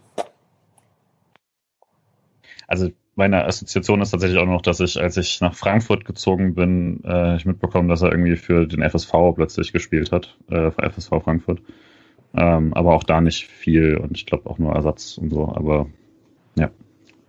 Er war dann da hatten wir, ich glaube, das hatten wir im Podcast noch nicht. Das war, nee, wo wir es im Podcast angefangen haben, war er schon bei Schalke. Er war eine Zeit lang in Norwegen und ist dort auch zwei Jahre in Folge Torhüter des Jahres geworden, aber. Das ist cool. Ja, genau. Ja, abschließend muss man wahrscheinlich noch das so most obvious erwähnen, dass mit Bürki, äh, Gikiewicz, Baumann, Schwolo, Langer und dem Freiburg-Keeper halt sechs Keeper mit also Langer ist jetzt vielleicht nicht das Paradebeispiel dafür, aber trotzdem insgesamt sechs Keeper mit Freiburger Spielzeiten, Vergangenheit, wie auch immer, äh, irgendwie in der Bundesliga stehen. Und wir wissen ja, dass wir mit äh, Andreas Kronenberg nicht den allerschlechtesten auf dieser Torwart-Trainerposition haben. Ja, also es sind vor allen Dingen fünf Stammkeeper. Ja. Und für, also die Stammkeeper sind alle die, die unter Kronenberg gearbeitet haben. Also das hat lange ja, glaube ich, noch nicht. I'm not sure. Okay, ähm, zweite Bundesliga. Das würde ich ein bisschen starten. Äh, wir starten bei Holstein Kiel. Da möchte ich zumindest, also wir haben bei Holstein Kiel drei Leute. Joshua Mees, Alexander Igniowski und Jonas Meffert. Ähm, Man merkt auch direkt, die äh, Konnotationen werden schlechter. Hm. Ähm, ich gehe über die ersten zwei kurz hinweg. Ähm, Mees ist im Sommer von Union nach Kiel gewechselt. Ähm, hat dort inzwischen deutlich mehr Spielanteile. Das, äh, er ist halt immer noch sehr, sehr schnell. Ähm, hat gegen Hamburg ein wichtiges Tor erzielt, zum 1-1. Kiel ist ja allgemein Tabellenführer, spielt eine sehr, sehr starke Saison. Ingjoski ist vielleicht der Spieler, der am meisten darunter leitet, dass er einfach alles spielen kann. Ähm, dadurch sorgt es halt dafür, dass er sich nirgendwo zu 100% festspielt und dann wenn er mal ein bisschen schwächeres Spiel hat, rutscht er auf der Position raus, dann ist aber die andere Position, die er wieder spielen kann, eigentlich schon wieder besetzt. Aber er ist halt mit der Flexibilität, gerade in der zweiten Liga, als Kaderspieler halt unglaublich wertvoll. Und dann muss ich ein bisschen Liebe für Jonas Meffert loswerden, ähm, der jetzt die zweite Saison in Folge keine Spielminute verpasst hat bis jetzt. Ähm, Kiel ist eben Tabellenführer. Meffert ist ein riesiger, wichtiger Anteil, der so als Ankerspieler im Mittelfeld vieles vorne dran frei hält, für gerade für Lee zum Beispiel, der nicht so viel defensiv arbeitet, aber finde ich der beste Spieler der zweiten Liga ist.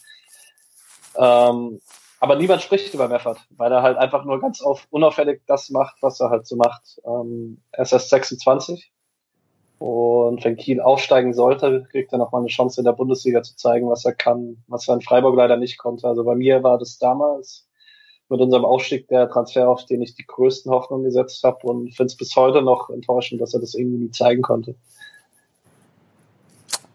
Ist da was vorgefallen? Mhm. Oder war er hat die ersten zwei, ne, er hat die ersten zwei Pflichtspiele gespielt und hat die wirklich nicht gut gespielt. Und dann war Höfler halt wieder im Mittelfeldzentrum gesetzt. Und ich weiß gar nicht, wer hat denn dann in der Saison Achter gespielt? War das Schuster? Ich weiß es nicht genau. Darida? Es hat auf hier, es hat nicht gesagt. Ah, Darida war, nee, es war ja nach dem Aufstieg. Hm. Ist ja mit dem Abstieg gegangen. Genau. Na gut. Auf hier, ich hoffe, dass Kiel aufsteigt. Spielen finde ich ein schönes Fußball der zweiten Liga. Kann man sich wirklich gut angucken. Wer auch sehr guten Fußball spielt in der zweiten Liga, ist Kräuter Fürth. Bei denen ist es ein bisschen überraschender als bei Kiel. Fürth steht auf Platz 4 ähm, und dort kickt auch ein ehemaliger Freiburger, nämlich Harvard Nielsen, der ähm, über viele Jahre sehr, sehr unglücklich war. nachdem er aus Braunschweig weggegangen ist, auch in Freiburg eigentlich nie einen großen positiven Impact haben konnte. Meine einzige positive Erinnerung ist ein Assist kurz vor Schluss gegen Leverkusen, wo Stenzel dann 2-1 macht in der 89. Ähm, Heimsieg. Äh, Nielsen hat aber in Fürth endlich wieder zu seiner Form gefunden. Ähm, ist dort ein wichtiger Bestandteil, ähm, spielt, ist sehr spielstark, also lässt sich oft fallen aus dem Zweiersturm ins Mittelfeld. Ähm, und da hat es sich wirklich überrascht, der ist erst 27, also gefühlt ist das schon ewig im deutschen Profibereich unterwegs. Jemand eine Anekdote zu Niesen? Ist einer der Spieler, also jeder der so Spieler, von dem man irgendwie zu Unrecht glaubt, ah, da kommt noch was oder so. Und äh, Harvard Nielsen ist meiner.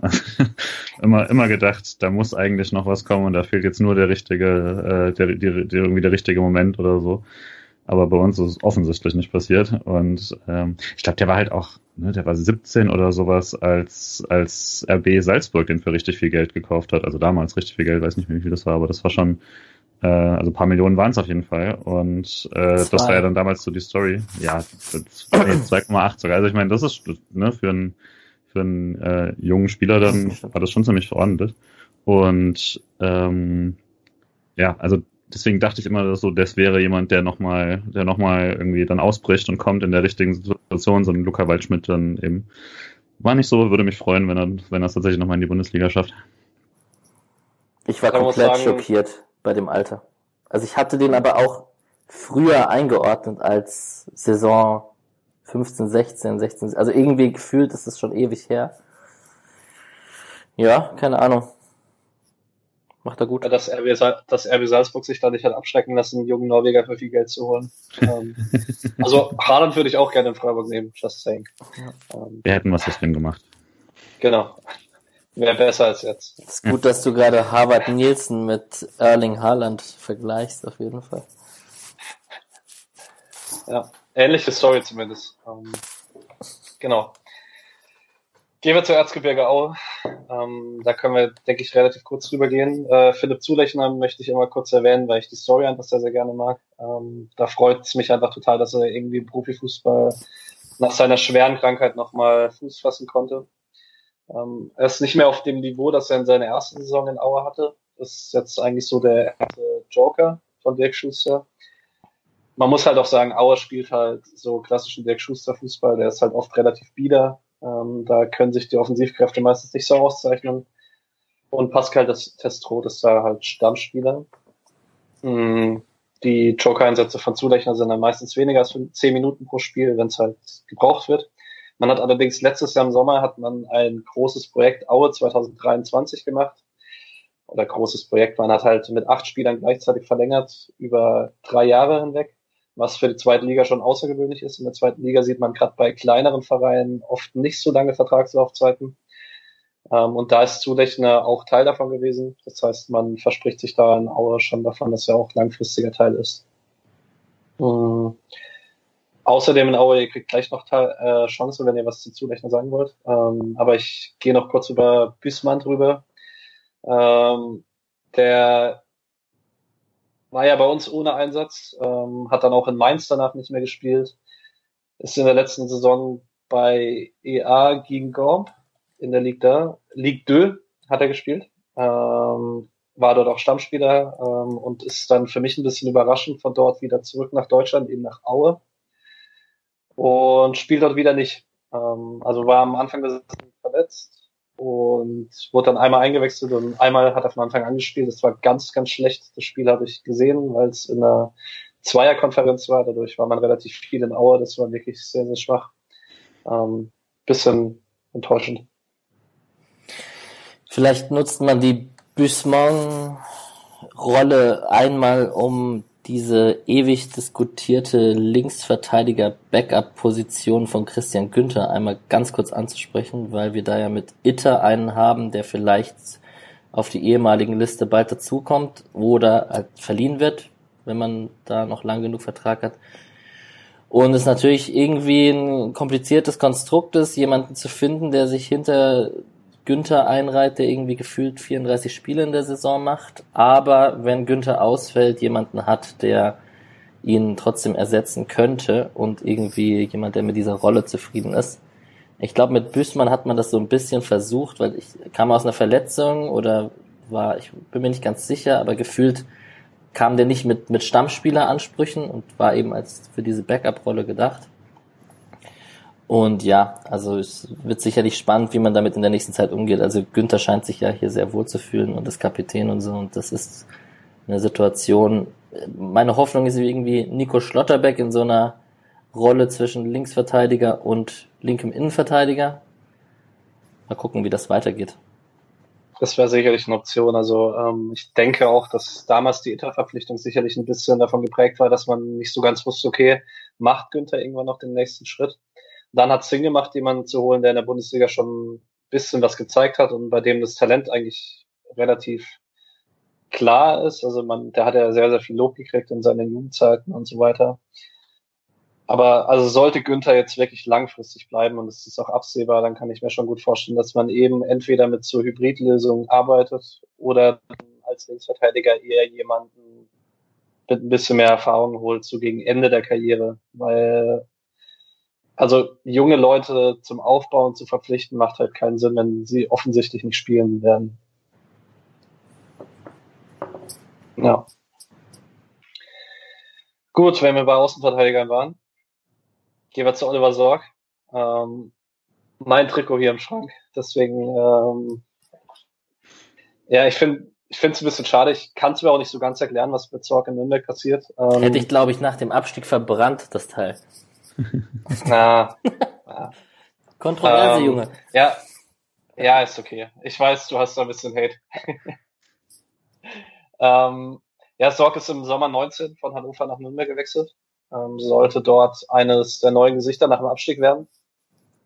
Konnte aber nie irgendwie stabilisieren. Ähm, war, finde ich, so ein bisschen Sinnbild einer Mannschaft, die dann in die Relegation musste. Zur Relegation müssen wir gleich noch kurz kommen, wegen dem zweiten ehemaligen. Ähm, wirkt, also ich habe äh, einer meiner beiden besten Freunde ist Nürnberg-Fan. Und ähm, da könnte man auch länger über Sorg sprechen. Also äh, wirkt oft wohl nicht komplett durchtrainiert, ähm, hatte der Saison auch nur drei Kurzansätze gehabt, also sehr, sehr auffällig jetzt gegen Ende der Hinrunde ist Valentini ausgefallen, der Kapitän und Stammspieler rechts hinten ist und in den Spielen hat dann Knote gespielt, ähm, müsste auch aus der Frankfurter Jugend kommen, glaube ich, aber ist halt gelernter Innenverteidiger und 1,90 groß und das halt selbst da dann nicht Sorg spielt, sagt schon sehr, sehr viel über den aktuellen Leistungszustand aus. Also egal, was man von ihm mit Freiburg gehalten hat und von seinem Abgang, aber ich finde, diese krasse Entwicklung war dann doch nicht abzusehen. Nee, also dafür, dass er ja tatsächlich ja Nationalspieler ist, was man dann äh, vergisst. Ähm, nee, schockiert, dass er nicht glücklich wurde mit dem Wechsel nach Hannover und so. Aber äh, das jetzt in in Nürnberg dachte ich auch, das sei dann quasi zumindest nochmal so eine solide äh, Zweitliga-Karriere äh, drin mit, was ist jetzt, 30? Ja. Finde ich auch überraschend. Ich Und das klang ja auch komisch. Also es gab so, es gab so ein Interview irgendwie, ich hatte nur gesehen, dass dann, äh, wo der Trainer sich auch nicht dazu äußern wollte, warum er jetzt nicht spielt und sowas, was ja irgendwie auch, also äh, das zumindest jetzt bei Freiburg PKs ja doch ein bisschen anders gemacht wird, sondern da hat jetzt auch nicht gesagt, ja, er kommt nicht vorbei an X, sondern äh, das, das klären wir mit den Spielern und das sagen wir nicht öffentlich und so. Also, ja, klingt alles ein bisschen komisch. Äh, bevor ich dir jetzt wieder übergebe, Alex, äh, wollte ich da noch kurz reinschieben. Ich finde es da halt auch ein bisschen überraschend, weil ich finde, bei allem, was man so vorwerfen kann, um den Abgang hinweg und sowas, also ich habe ihn immer als sehr, sehr professionell eingestuft. Ja. Also das war, finde ich, so unglaublich sein Bild hier dass es dann so sich entwickelt, hätte ich echt nicht kommen sehen. Alex.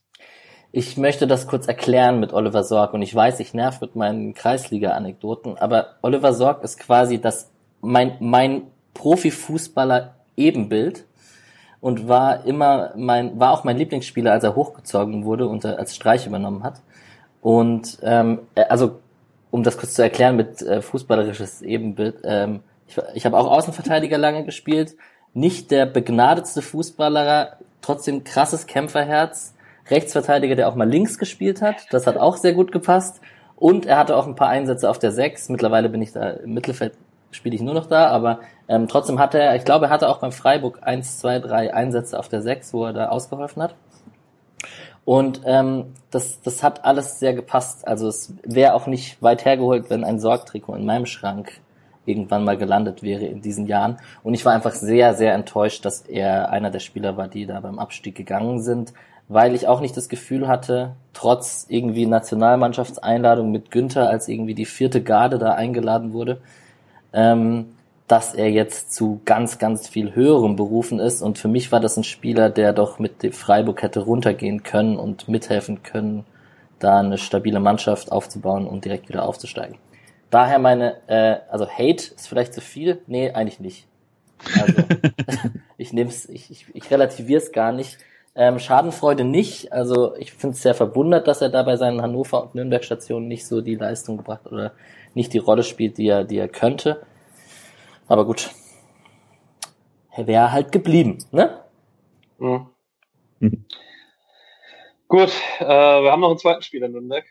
Fabian Schlünger. Ähm, da, also ich habe eine Chat, in dem drei Nürnberg-Fans äh, mit drin sind. Da muss ich das Wort Schleuse nur, nur erwähnen und ich krieg lauter Herzensmilies, weil die letzten anderthalb Jahre in Nürnberg waren einfach sehr, sehr schlecht von Schleusener. Ähm, das ist aber komplett egal, weil äh, Nürnberg sich unsterblich gemacht hat mit einer 96. Minute in Ingolstadt als Nürnberg eigentlich schon abgestiegen war in die dritte Liga und der Ball zu Schleusener kommt und der den Liegen irgendwie ins lange Eck reinstochert. Ähm, für mich auch ähm, eben durch die Verbundenheit nach Nürnberg und die Sympathien, die dadurch irgendwie auch ein bisschen entstehen, einer der Sportmomente 2020, äh, so emotionsmäßig. Ähm, einfach sehr, sehr cooler Moment für Schleusener und freut mich auch total für ihn, weil ich ihn immer unglaublich sympathisch fand. Auch so mit der Geschichte über Barling, Oberliga hoch und die zwei Kreuzbandrisse, durch die er durch musste. Aber ansonsten ist es, finde ich, ein bisschen enttäuschend, weil ich hätte mir eigentlich ein bisschen mehr versprochen, weil ich ihn in Karlsruhe in 2000 ziemlich gut fand.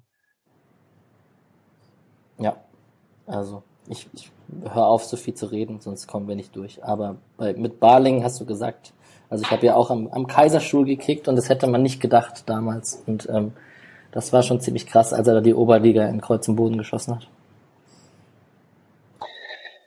Gut, ähm, ich würde sagen, den Rest, also von restlichen Zweitligaspielen müssen wir eigentlich nur über, ich glaube, über zwei müssen wir ein bisschen länger sprechen. Ähm, der erste jetzt allerdings nicht. Äh, Jonas Schörenbach äh, spielt in Heidenheim, ähm, hat die ersten acht Spiele in der Hinrunde als Stammspieler durchgespielt, keine Minute verpasst, hat sich dort total festgespielt inzwischen. Letzte Saison war das noch ein bisschen wackeliger, hat dann aber auch in der Rückrunde immer mehr gespielt und ähm, auch im Relegationsrückspiel dann gegen Werder gespielt, über 90 Minuten. Das fand ich sehr, sehr bitter, dass Heidenheim damals nicht geschafft hat. Da kommt aber nachher noch ein Spieler, bei dem wir eher drüber sprechen können, weil er eine prägendere Rolle in Heidenheim hatte letztes Jahr. Stattdessen würde ich weitergehen zu Sebastian Kerk. Das war so die Entwicklung, die ich in diesem Jahr nicht vorhergesehen habe. Der war in, also ich habe ich erinnere mich noch letzten Winter daran, wie ich gesagt habe, Kerk ist für mich kein Profifußballer mehr, weil er halt einfach das, was Streich immer wieder hervorhebt, dass die Sache, die man nicht ersetzen kann, Tempo ist. Das ist das, was Kerk halt nicht besitzt. Ähm, das sah in Nürnberg auch oft sehr, sehr schlecht aus, weil er einfach viele Wege nicht gehen konnte, in vielen Zweikämpfen ein bisschen zu langsam war.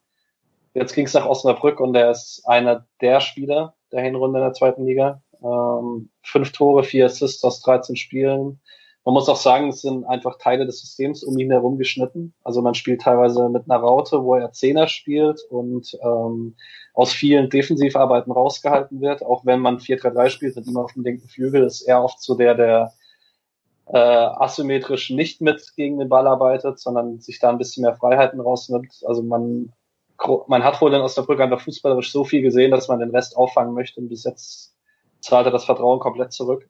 Ich weiß, ich habe es nicht mehr kommen sehen. Ich weiß nicht, jemand von euch? Nee. Gute Standards. Ja. Sehr gute Standards, ja. Schöne Flanken mal gehabt. Und ein sehr schönes Tor in Dortmund. Ich glaube, das war sein einziges. Oder gegen Dortmund? Ich weiß nicht. Also, er hat auf jeden Fall sein einziges Tor für uns gegen Dortmund gemacht. Ähm, ansonsten, Immanuel Höhn spielt immer noch in Darmstadt, ähm, hat sich die letzten Jahre eigentlich fast nie Spiele verpasst, wurde sozusagen der inoffizielle Nachfolger von Aitash Sulu als Abwehrchef. hat sich dann kurz vor der Corona-Pause das Sprunggelenk gebrochen, ähm, war dann dafür zwei Spiele raus und hätte dann auch deutlich länger gefehlt, aber durch die Corona-Pause wurden es dann weniger Spiele in denen ausgefallen, wobei eigentlich nicht. Ja, erst im Oktober also jetzt in der neuen Saison und hat sich dort direkt wieder festgespielt. Ähm, ich glaube nicht, dass es nochmal mehr wird für Höhen, aber er ist halt so dieses, ich habe hier geschrieben, er ist das Sinnbild eines soliden, guten zweiten Liga-Verteidigers geworden. Also ich finde, das war er schon in unserer Aufstiegssaison, da hat er ja häufiger mal gespielt, aber also ich sehe nicht die Luft für einen Bundesliga-Verteidiger. Da fehlt es wahrscheinlich an Tempo. Okay, äh, Marco Terrazino, den vermisse ich ein bisschen. Also einfach nur von Mentalität. Also ich finde es ja immer cool, bei Instagram zu verfolgen, dass er und Petersen halt absolut Best Friends sind. Ähm, ist jetzt zu Paderborn gewechselt. Ähm, hat ja schon eine Laie letzte Saison in Dresden gezeigt, dass er in der zweiten Liga noch einen Impact haben kann. Ähm, spielt jetzt bei Paderborn 4-1-4-1 als einer der Zehner, ist eigentlich immer die erste Einwechseloption, kommt immer so in der 55., 60. Minute. Und man sieht dann schon seine spielerische Klasse. Also in der zweiten Liga ist er da schon noch ein positiver Faktor. Ähm, ich hoffe, dass er in der Rückrunde noch mal ein bisschen mehr spielen wird, weil ich mag einfach Terrazino total gerne. Ich glaube, das geht fast jedem Freiburger so. Scheint auch überall so zu sein. Ne? Also wenn du immer, wenn du mitgelesen hast, wenn was andere Fans so schreiben von den Vereinen, wo er jetzt ist oder wo er war, äh, eigentlich immer sehr positiv. Freut mich, dass er auch tatsächlich nochmal so spielen kann da, weil das war ja schon schade, es ging halt in Freiburg nicht. Das hat schon, war schon richtig alles so, aber es äh, freut mich auch, wenn er da nochmal eine tragende Rolle spielen kann. Am heutigen Tage muss man natürlich sein Tor gegen Hoffenheim erwähnen, wo er ihn mit der Hacke mitnimmt und reinmacht. Bam. Yes. Sehr schönes Tor, ja. Gut, äh, ein Spiel, an den ich unglaublich viele schöne Erinnerungen habe, ist Mike Franz eine der absoluten Lieblinge des letzten Jahrzehnts für mich. Ähm, ist jetzt nach Hannover gewechselt, sollte dort das Mittelfeld stabilisieren, ähm, konnte das in den ersten Spielen nur bedingt zeigen. Ähm, war, es waren ein, zwei ganz gute Spiele dabei, aber auch ein, zwei wirklich schwächere und hat sich dann am sechsten Spieltag äh, einen Muskel gerissen im Oberschenkel, also nicht nur eine Muskelfaser, sondern ein Muskel. Das kann gerne mal zwei, drei Monate dauern. Durch den engen Spielplan dieses Jahr verpasst man dann halt auch relativ viele Spiele. Ähm, aber bei ihm hoffe ich einfach, ich mag Hannover eigentlich nicht als Verein, aber alleine für Mike Franz hoffe ich, dass sie eine ganz gute Saison noch spielen, wenn er wieder da ist, weil einfach ein absoluter Sympathieträger ist. Ja, voll. Also kann ich wenig hinzufügen. Mike Franz war auf jeden Fall einer der sympathischsten Freiburger der letzten Dekade und äh, auch alles, alles jedes Interview mit ihm finde ich äh, immer sehr schön zu lesen. Ähm, auch diese extreme Verbundenheit zu jedem seiner Vereine, die er da hatte, mit den jeweiligen Gründen, die auch gut gepasst haben. So auch das, was ihm in Freiburg immer ein bisschen gefehlt hat, das bisschen schmutzige quasi daran, was er immer mit reingebracht hat. Ähm, das, das äh, hart arbeiten, das hat, ja, also ich hoffe, hoffe auch, dass er nochmal seinen, seinen äh, vierten Frühling kriegt. Gut, und letzter Zweitligaspieler, äh, Jerome Gondorf, der hat äh, so genau das Richtige getan. Letzten Winter ist äh, ausgeliehen worden nach Karlsruhe, war dann einer der, er letztes Jahr im Winter schon ziemlich abgeschlagen. Gondorf war einer der Gründe dafür, dass man sich da unten rausgekämpft hat, ist ähm, immer noch, trotz auch, na, glaube ich, jetzt schon 32 ist, äh, einer der laufstärksten Spieler der zweiten Liga, der klassische Box-to-Box-Mittelfeldspieler, bis dann nach einem halben Jahr, wo er sogar nur Leihspieler war, jetzt dann fest nach Karlsruhe verpflichtet worden, ist direkt Kapitän geworden, ähm, und ist einfach, einfach ein sehr, sehr guter Zweitligaspieler. Ich glaube ja immer noch, also ich finde ihn, ich fand ihn in seinen Einsätzen in Freiburg nie ganz schlecht. Ich glaube, als Kaderspieler bei einem Bundesligisten wäre er immer noch gut genug. Als Stammspieler nicht. Ähm, und daher glaube ich dann diese, also ich schätze ihn so ein, dass es ihm wichtiger ist, dass er ein wichtiger Teil einer Mannschaft ist. Deswegen ist Karlsruhe eigentlich perfekt für ihn aktuell. Freut mich auch total. Habe ich auch überhaupt keine schlechten Erinnerungen dran. Doppelpack Stuttgart, Freistoßtor. Oh ja. Das war ein Highlight, ja. Absolut. Gut, ähm, jetzt sind wir in Deutschland durch. Äh, jetzt kommen wir zum spannenderen Teil, würde ich sagen. Weil ähm, ich würde sagen, die Sachen, die so im Ausland passieren, hat man ein bisschen weniger im Blick. Ähm, wir haben in den letzten Jahren immer ein bisschen aufgeteilt zwischen Top-Ligen im Ausland und den restlichen Ligen. Es sind jetzt nicht so viele in den Top-Ligen, deswegen fangen wir dann trotzdem mal an. Und zwar zunächst in Spanien beim FC Villarreal. Ähm, da kickt inzwischen Francis, Francis Coquelin, der also für mich mit großen Hoffnungen kam nach Freiburg, weil ich dachte, da kommt eine Granate fürs zentrale Mittelfeld. Hat dann aber nie im zentralen Mittelfeld gespielt, sondern auf dem linken Flügel. ähm, hat aber tatsächlich, wenn man so Interviews von ihm danach liest, immer mal wieder gesagt, dass er ziemlich viel von Streich gelernt hat in Sachen Taktik äh, und wie man sich verhält auf dem Platz gegen den Ball. Ähm, ich, es freut mich, was er für eine Entwicklung gemacht hat, war in Valencia die letzten Jahre ein absoluter Leistungsträger. Im Sommer hat also da gab es sehr, sehr viel Unverständnis dafür. Valencia hat einen sehr geizigen Besitzer, bei dem es darum geht, äh, Gewinn mit dem Verein zu machen, nicht unbedingt darum, sportlichen Erfolg zu haben. Also der hat den Verein nicht als Statussymbol, sondern tatsächlich als Geldanlage. Und seine Reaktion auf die ausbleibenden Zuschauer mit der Corona-Krise war halt einfach mal fünf Stammspieler zu verkaufen. Äh, Coquelin war einer davon und ist zusammen mit Parejo zu Villarreal gewechselt. Und ähm, dort hat er nicht ganz die große Rolle, hatte jetzt ein paar kleine Verletzungen in der Saison. Ähm, er spielt meistens, aber er spielt nur noch selten von Beginn an, was ich ein bisschen schade finde, weil er die letzten Jahre einer der besten Sechser der Liga war. Ähm, Alex, ich weiß, viel Liebe für Kokler. Ja, ich habe eine, ich baue die Fragen mal ein, auch aufgrund der Zeit, damit wir am Ende nicht nochmal eine halbe Stunde mit den Fragen äh, verbringen. Ähm, eine davon ist, ähm, welche, welcher Spieler hat für euch persönlich die größte, äh, den größten Entwicklungssprung hingelegt, beziehungsweise so die, die, die größte Überraschung für euch?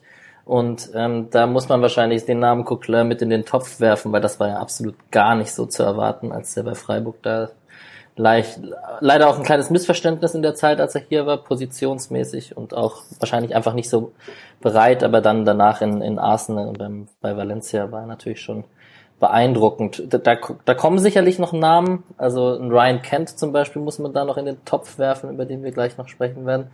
Aber so ein, so ein Coquelin ist schon beeindruckender. Okay, gut, wir machen weiter. Ähm, wow, verdammt, jetzt hat es mein Bildschirm kurz verzogen. Ähm, genau, wir gehen in die Premier League. Mhm. Und zwar als erstes zu Charles Soyuncu, ähm, da war letzte Saison, war er die positive äh, Entwicklung. Ich würde sagen, das war für uns Freiburg ein bisschen mehr absehbar, vielleicht nach der ersten Saison in Leicester nicht unbedingt absehbar. Ähm, hat dann aber letzte Saison war im EPL hm, ähm, beim EPL, beim EPL, im EPL Team of the Year neben Virgil van Dijk, kann man mal machen. Ähm, gab dann im Sommer Gerüchte um Wechsel nach Barcelona, die sich ja in der Abwehr ein bisschen verändern wollten. Er hat sich dann aber dazu entschieden, in Leicester zu bleiben. War dann am Anfang der Saison auch sofort wieder gesetzt, was ja zu erwarten war. Ähm, und hat seitdem Adduktorenprobleme, soweit ich das nachlesen konnte. Ähm, die plagen ihn bis heute. Er hat dann, also er hat irgendwelche Entzündungen, so ganz abklingen und hat dann Anfang Dezember in der Europa League gespielt gegen Zoya Luhansk und musste nach 17 Minuten direkt wieder raus, weil es schmerzmäßig nicht ging. Schon sehr frustrierend, denke ich, für ihn, weil halt gerade so Entzündungen sind so Dinge, wo du halt einfach nicht weißt, wann sie besser werden. Ich hoffe einfach sehr, dass wir sie ein Stück weit wieder sehen, weil ich gucke ihm einfach super gerne beim Spielen zu. Ähm, ist immer ganz witzig, wenn man das bei Twitter so verfolgt. Er hat ja bei äh, Lester den Spitznamen als Prince Charming, die äh, Comicfigur wegen seinem langen, wallenden Haar und äh, einfach super geiler Typ. Schön. Ich freue mich auch immer. Ich, also Leicester habe ich relativ viel gesehen in den letzten Jahren. Freue mich da auch immer, ihn, ihn spielen zu sehen. Äh, war halt auch krass, weil ähm, Maguire ist ja weg von Leicester für 80 Millionen Pfund, äh, was glaube ich der teuerste Verteidiger, noch teurer als Van Dijk ähm, damals. Und äh, sie haben sich auf der Position dann, und also äh, da war es Jünschi schon da, aber hat halt nicht, nicht dauerhaft gespielt. Und äh, also würde man den Transfer jetzt nach, was waren es jetzt, zwei Jahre, äh, eineinhalb Jahre nochmal machen, also wäre es Jünschi das auf jeden Fall wäre mehr wert quasi. Also sie haben sich nicht verschlechtert auf der Position, nachdem sie jemand für 80 Millionen abgegeben haben. Ähm, und das, das, die Rolle muss man erstmal machen. Ähm, Und ja, also wir haben ja auch immer gesagt, er wird ein bisschen brauchen, weil man ja weiß, wie viel Fehler er noch machte und äh, woher die halt auch kamen, aber was für eine unfassbare physische Präsenz er hatte und das passt halt auch sehr, sehr gut in diese Liga. Äh, es macht richtig Spaß, ihn da immer zuzuschauen und ist auch ein super Spieler bei FIFA, nebenbei bemerkt. Im, im, Im Vergleich zu Maguire auf jeden Fall bei Manu.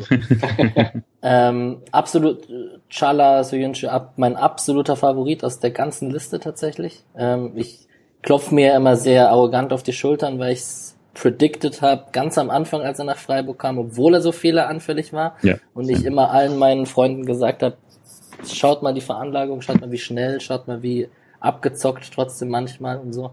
Und ähm, ja, schade, dass er jetzt einen kleinen Knick hatte, weil er war gerade wirklich auf dem Sprung zum absoluten, absoluten Topstar auf der Innenverteidigerposition. Ich glaube, das kommt auch noch. Ich weiß gar nicht, wie alt ist er denn? Das habe ich nicht im Kopf, aber ich glaube 24. Also ist, da hat Virgil van Dijk noch bei Celtic gespielt. Also ist noch Zeit. 24. Ähm, ja. Gehen wir zum nächsten Innenverteidiger auf der Insel. Äh, Robin Koch der jetzt bei Leeds United ist. Ähm, da muss man, finde ich, erstmal über die Nationalmannschaft sprechen. Ähm, er war zwar im 06, beim 06 in Spanien auch im Team, neben Niklas Süle und sah da auch nicht unbedingt so glücklich aus, fand ich. Ich fand ihn aber auch nicht schwächer als den Rest der Abwehr. Aber ich finde, es schon beeindruckende Entwicklung, dass er da eindeutig zum erweiterten Stamm gehört. Er glaube ich, jetzt in dem, seit dem Neustart der Saison nur ein Länderspiel nicht von Anfang an gemacht. Ähm, und fand jetzt auch in der Premier League immer besser rein. Hat in den ersten paar Wochen ein paar kleine Anpassungsschwierigkeiten gehabt. Das ist sicherlich auch nicht ganz einfach, die Premier League als äh, Innenverteidiger, weil einfach der Fußball ein bisschen anderer ist. Die Umschaltbewegungen sind einfach sehr viel schneller, weil Mannschaften, wenn sie einen Ball haben, sofort schnell nach vorne spielen wollen. Dann, es gibt dann halt immer wieder diese schnellen Gegenbewegungen. Das ist Innenverteidiger relativ schwierig. Aber ich finde, da hat es dann die letzten Wochen immer besser gemacht. Äh, passt doch, finde ich, auch super gut rein mit seiner spielerischen Stärke. Ähm, das hat man auch bei der Nationalmannschaft extrem gesehen. Diese Spielverlagerung hat er nochmal deutlich besser drauf als in seiner Freiburger Zeit. Ähm, dass er halt dann gerade Anfang Dezember, wo er immer besser wurde, jetzt eine kleine Knie-OP machen musste, ähm, ist natürlich ein bisschen bitter. Aber ich denke mal, dadurch, dass Bielsa immer sofort auf ihn vertraut hat und ihn auch nach ein, zwei kleineren Fehlern nicht rausgenommen hat, dürfte er dann auch relativ schnell wieder reinfinden. Also wir haben in der Hinrunde viel über Robin Koch gesprochen, deswegen weiß ich gar nicht, ob wir noch arg viel mehr ausholen müssen, aber er ist schon jemand, der einfach in Freiburg fehlt.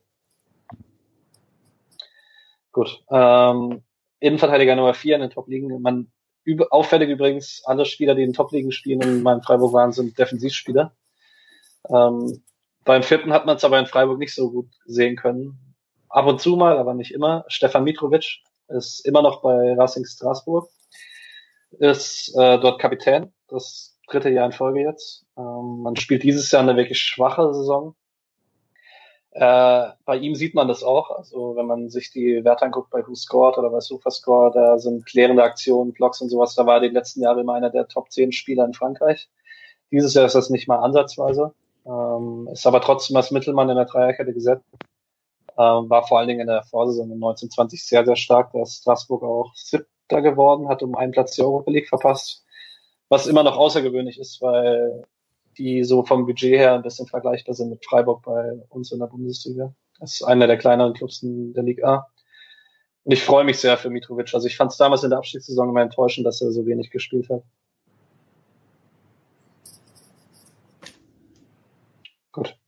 Ähm, gut. Äh, gehen wir in die zweite Liga in Frankreich. Also die Top-Ligen sind vorbei. In der zweiten Liga in Frankreich haben wir zwei Spieler, die so für mich persönlich äh, mit die Lieblinge auf der Liste sind. Äh, wir fangen an mit äh, Jonathan Pietreuper, da muss ich gleich Alex ein bisschen Zeit, wobei ich glaube, da muss ich beiden Zeit einräumen, so von der Zeit her, wann wir SC-Fans geworden sind.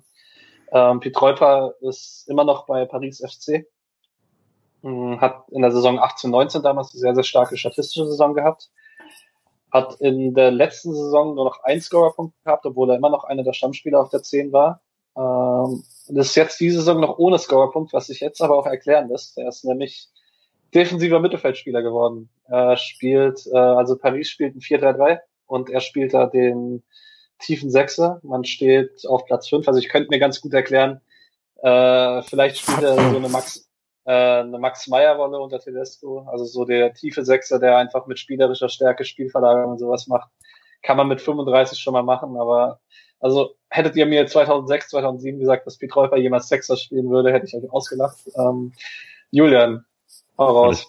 Ja, völlig verrückt. Also diese Storchenbeine, äh, mit denen er sich da auf die Außen durchstarkst, ähm, als, als Sechser einzusetzen. Sieht heute, ich habe mir, hab's mir ein paar Sachen angeschaut, sieht auch nicht mehr aus, verrückterweise auch nicht mehr aus wie vor äh, all den Jahren. Ähm, aber ja, war damals einer meiner absoluten Lieblingsspieler. Ähm, war jetzt nicht die Zeit, in der ich SC-Fan geworden bin, aber wo man halt, äh, das wäre dann mehr so Alon Sütter gewesen oder so, aber das war aber dann eben die Phase, in der man äh, Spieler noch besonders äh, emotional bindet an sich. Ähm, und ja, also auch einfach immer, immer mich gefreut, wenn er, wenn er woanders gut gespielt hat. Ähm, und aber ich kann es mir nicht so richtig vorstellen, wie er irgendwie körperlich dominant äh, den Sechserraum einnimmt. Aber eben, es ist eben jetzt doch eine Weile her, dass ich, äh, dass ich ihn habe live spielen sehen. Und ja, super geiler Spieler auf jeden Fall. Ja, gibt's nichts hinzuzufügen. Mit 35, da merkt man, wie alt man ist. Mit Pietreuper bin mhm. ich groß geworden. Ähm, ja, absoluter Lieblingsspieler früher gewesen, klar. Ich hatte, ich habe Studienkollegen äh, zwei in Paris und wollte die eigentlich, wenn jetzt Corona nicht gewesen wäre, hätte ich die, glaube ich, im Jahr 2020 besucht. Und da wäre auch ein Zweitligabesuch bei Paris FC ähm, auf der Agenda gestanden, um, um den Pit zu verfolgen. Du hättest also keinen SC-Trikot mit Betreuper hinten drauf, das wäre sonst sehr, sehr cool gewesen. Ja, leider nicht. okay, ähm, wir gehen zu Juri Gravé, der spielt bei Grenoble ähm, und wir machen weiter. Ähm, genau. Ähm, Alles gut. Ich äh, finde gerade keine Worte. Ähm, genau. Ähm, Rave hat in der Ligue 2 voll eingeschlagen, ähm, hat damit eigentlich genau das gemacht, was wir uns, glaube ich, erhofft haben, so als Freiburger, weil man hätte seine spielerische Stärke schon gesehen, wenn er mal spielen durfte. Ähm, ist mit seinem Team relativ überraschend auf Platz zwei, steht auf dem Aufstiegsplatz, äh, spielt dort auf dem rechten Flügel. Ähm, am 14. Spieltag hat er in Cannes getroffen, nach elf Minuten, hat sich dabei verletzt und ist seitdem leider raus. Äh, ich habe jetzt auch tatsächlich nichts gefunden, was er hat. Äh, ich hoffe, dass er einfach bald wieder gesund ist und zurück ist. Und ich fand es ganz witzig, äh, scheint eine Entwicklung in Frankreich zu sein, spielerisch starke Spieler auf die Sechs einzusetzen, weil auch HB hat zwei Spiele, wo er im 4-3-3 als Sechser gespielt hat. Ähm, meistens auf dem rechten Flügel, aber eben zwei Spiele, wo er das auch getan hat. Okay. Überrascht mich jetzt mehr als bei Petreuper tatsächlich noch, weil Rave für mich noch ein, noch ein klarerer Außenspieler ist, also weil er irgendwie Flanken und, und, und Pietreuper ist ja trotzdem sehr technisch, was auf der 6 unter Bedrängnis ja auch manchmal nicht verkehrt ist. Aber ja, Rave eines der großen Missverständnisse, sicherlich hier die Schmelzeraktion noch im Hinterkopf und ähm, auch auch mit Streich nicht immer nicht immer ganz perfekt, glaube ich, die die Zeit gewesen. Ähm, ja, man wünscht ihm nur das Beste. Ja, Rave ist in meinem Kopf immer so ein bisschen Sinnbild davon, dass äh, Leute immer sagen, Neuzugänge würden unter Streich keine Chancen bekommen ist äh, vom lieben User Dreisam Nappi im Transfermarktforum schon hundertfach widerlegt worden. Ja. ja, tausendfach widerlegt worden, aber es hält sich halt immer noch, dass Neuzugänge unter Streich angeblich keine Chance bekommen. Aber ich glaube, das ist auch etwas, was wir einfach niemals beseitigen werden, aber ist auch okay. Ähm, gut. Gehen wir zu Alexander Weike. Ähm, der ist immer noch bei Raba Salzburg Vertrag. Ähm, macht, ist jetzt allerdings die zweite Saison in Folge ohne Pflichtspiel.